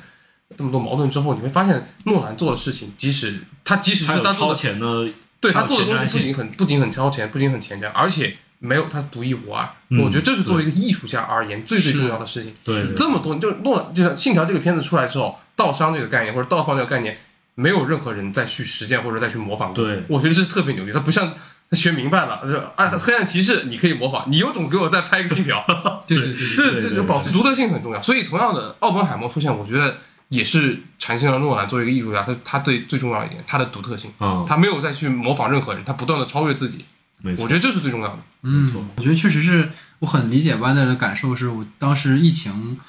我想想，二零二零年的七八月吧，《星际穿越》重映嘛，然后当时我刚跟完一个组，就是整个人状态非常的，大家都都都明白，跟完一个组状态就非常颓废。我当时就是杀青那天晚上，他们去吃饭，我就没去，然后我在当地的 IMAX 看了，又看了一遍《星际穿越》，就是久违的找回了初心的感觉。嗯，就感觉好像就是今天的你跟二零一五年在二零一四年二零一四，在那个潮越看《星际穿越》的那个我，好像就是隔空打了一个共鸣的响指的感觉。嗯，对，在那个黑洞啊，对对对对对对对，快阻止他！就那给我印象还挺深的，就是确实是他的电影会给我们很多的力量吧。然后最后的最后啊，刚刚我们就是说加了一个话题嘛，就是如果诺兰往后拍，你们觉得他会拍什么啊？我还挺，我其实挺好奇的啊，啊 你。想说，我我要说啊，我作为非常不负责任的预测啊，就是因为诺兰的轨迹跟我崇拜的另外一个导演挺像的，不会是情色片吧？对，所以我我我我我我做一个大胆的预测，在诺兰没有染指过的类型，而且又非常有话题度，而且又能填补他的一些一些就是就是人家认为的短板上面，呃，有没有可能去拍一个情色类小开眼界。情色或者婚姻，或者就是纯粹重感情的戏呢？嗯，或者我本人还其实挺挺希望看到这么一个戏的，就是如果诺兰就把整个故事或者所有的轨迹就用来塑造一对人物、一对恋爱关系，那会会会是什么样的状态？我挺好奇的。就是鲍姆巴赫的婚姻故事让他拍那种感觉，然后那种啊，对啊，你觉得那片子会婚姻故事如果让诺兰来拍的话，就往结构上绝对会对吧玩玩出花来了，就对啊。是，其实我我我也是觉得，嗯、当然，我我首先我觉得一点是诺兰可能不会再回去拍类型片了，《信条》达到了他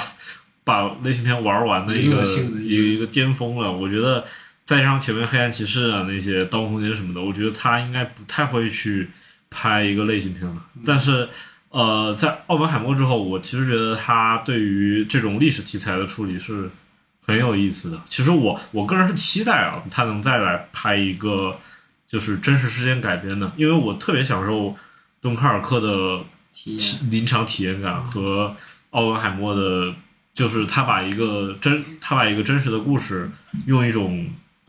意想不到的方式讲述出来，这种我觉得挺高。当然，我觉得诺兰本人可能不会去重复自己，就是连着重复自己啊，可能他是下一步的下一步，可能会再去拍一个历史真实题材的电影。但是我个人是期待。当然啊，他他按照今年这个情况，现在的世界大环境来说的话，我也更觉得他的下一步可能会向就是往女性、往情感这方面去靠拢。嗯，因为我觉得他也该，他也该向这方面去靠拢了。而且我觉得他是一个有婚姻、有家庭、有孩子的人。我觉得他和孩子和妻子的相处，就是不会是没有故事的。他一定是有他的生活灵感来源的。因为其实这一次也可以说到刚刚，就是这一次诺兰来中国，他儿子是跟着来的。对，他儿子一直当他的随行摄影师，然后大家可以看到他儿子拍的摄影作品非常非常棒。就是我其实，在想他会怎样教育他的儿子，他会讲跟他老婆相处，因为他老婆是制片人，跟他也是搭档，就是他怎么处理这种家庭和事业的关系。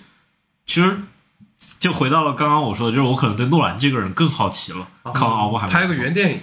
对对对对就是就是对对他很好奇，嗯，然后对，对不要，太比如说他其实是一个不自我曝光度特别低的人。对他是一个特别低的人，但是但是从一些采访和一些谈论言谈论的那个话语之间可以看到，他是一个有故事的人，是当然，但是他可能不太愿意暴暴露自己的内心，我觉得这就是一个典型的爱人，真的。嗯。但是呢，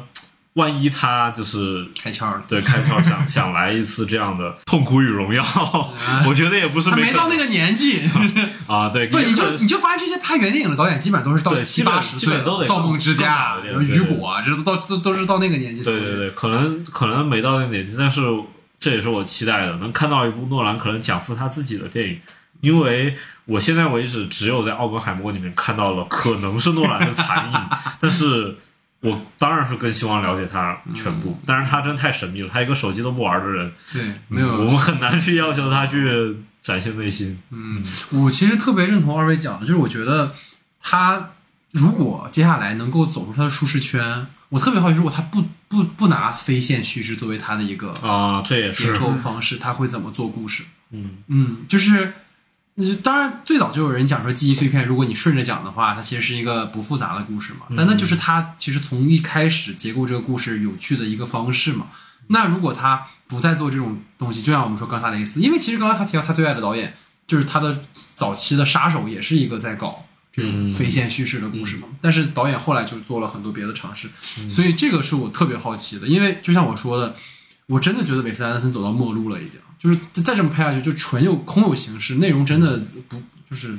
我个人啊，我并不并不是很喜欢。其实我觉得诺兰是不是，其实失眠症是一个纯线性的故事，但是那是一次失败。对而且这个可能会对他有一定的打击而且击。失眠症是他被华纳委托去拍的作品嘛，啊也并不是他对编剧也不是他本人对，不是他本心要做的事，而且又是个翻拍片，啊，是的，哦那个片子的失败可能会对他让他打击是吗？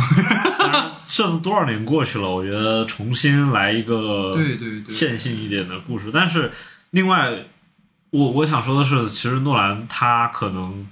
还还缺的一点就是他在摄影在这种技术上缺乏一点，就是什么长镜头这种场面调度上，嗯，还缺乏一些摄影会死的还。有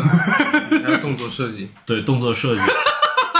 这方面，这方面其实是可以达到哎，更你好的我特别好奇，你后来重看《信条》之后，他的那些我们吐槽的点，你觉得都能够回来吗？还是说其实还是会有那些问题在？只是因为你了解这个事情之后，你看的观感更好，观感真的是更好，就是你你是非常纯粹的享受他整个动作，对，就是你你可以无视那些动作上的问题。问题，嗯、然后包括它的信息量的过载什么嗯的，你都可以无视，包括最后那场特别混乱的第三幕，在那整个那个大战，其实你再去影院看，你会觉得很过瘾的。嗯。嗯，好吧，我觉得诺兰有时候他需要这种，他他拍这种电影就是没有任何现实的那个依据参考，就是这种空想式的电影，他会他其实非常得心应手。明白。嗯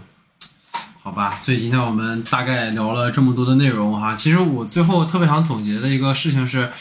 好像这次看到整个这一个月，其实围绕着奥本海默从他呃七月末定档到现在，其实我们一直在讨论，包括我们说一定要一起聊啊什么的。然后我感受到很深的就是，好像又有那种很强烈的大家都在跟电影相关的感觉。就是尤其是庆瑶，你去看了这个电影，包括我记得当时弯仔跟我讲，就是他是当时出差了嘛，啊，他在上海赶对，回来然后赶回来就为了那个去到这个这个点映的场，包括我也是没赶上点映之后，我去看了周三中午的场，然后又跟 Wonder，因为当时你知道超好笑，就是、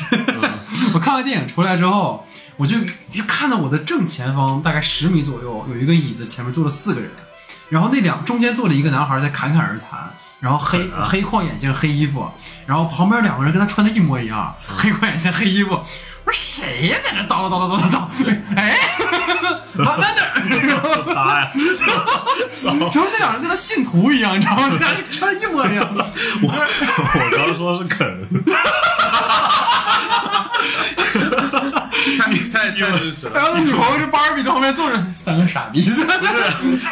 因为芭比里面的肯都穿着同样的衣服，我以为是这样。还的。真是，所以还真是。所以这俩片子能形成对照呢。对对，所以因为某种程度上来说，奥本海默就相当于芭比里面的教父，没错，就是嗯，对，对，所以包括周四，因为我们看的是九点半场在影博的奥本海默嘛，然后看完之后大家又在一起鼓掌啊、讨论啊什么的，就是那种狂欢式的体验，确实是只有像诺兰他所带回影院的观感才会有的嘛。对，所以这可能是我这次看完之后很大的一个一个感受吧。包括在英皇看到万的，包括我当时看到很很深印象的是，他后来看完之后不是跟你借了海报，然后拍了一张照片对吗？对，就是大家在一个共识的空间，然后去见到，然后去讨论这种感受，其实还是挺有意思的。对，因为经过这么真是这么多年之后，又一次能感受到影迷开对，过年了影。迷开会的感觉。但是另一个层面说，其实这也是我们小圈子的狂欢。那那无所谓啊，我们圈里自萌，我们狂欢不错啊，对对对，你就你就是这个世代，我觉得当所有人都被原子化了之后，我们还能有一个小圈子的狂欢，对对对。哇，已经很很了不起。因为其实跟跟我们就是这种圈子比起来，暑期档前面一段时间当然孤注一掷的满场 那种比起来我们真的是就怎么说呢，就自自嗨一下，但是嗨的也挺快乐的。就是像，我觉得就像，就像 Wander 说的，他最后其实有一个信仰充值的感觉，就每次看《星际穿越》都会有种啊，我又可以了的感觉。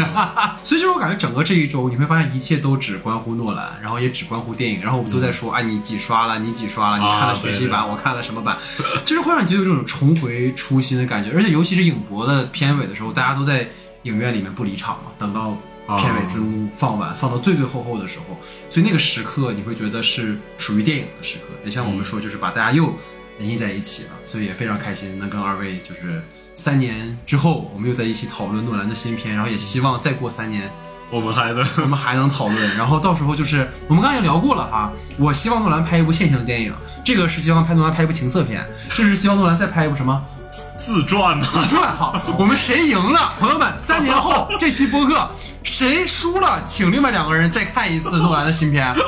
结果我们三个全输了，我觉得应该会全输，我感觉会全输。对啊，也有可能全赢，拍一部线性的线性的自自己的婚姻故事。对，所以非常开心跟二位讨论啊，也非常开心这次的这次诺兰的新片能够终于在我们这儿来放映啊，所以感谢大家收听，感谢二位的参与，感谢大家的时间，我们下期节目见，拜拜，拜拜，拜拜。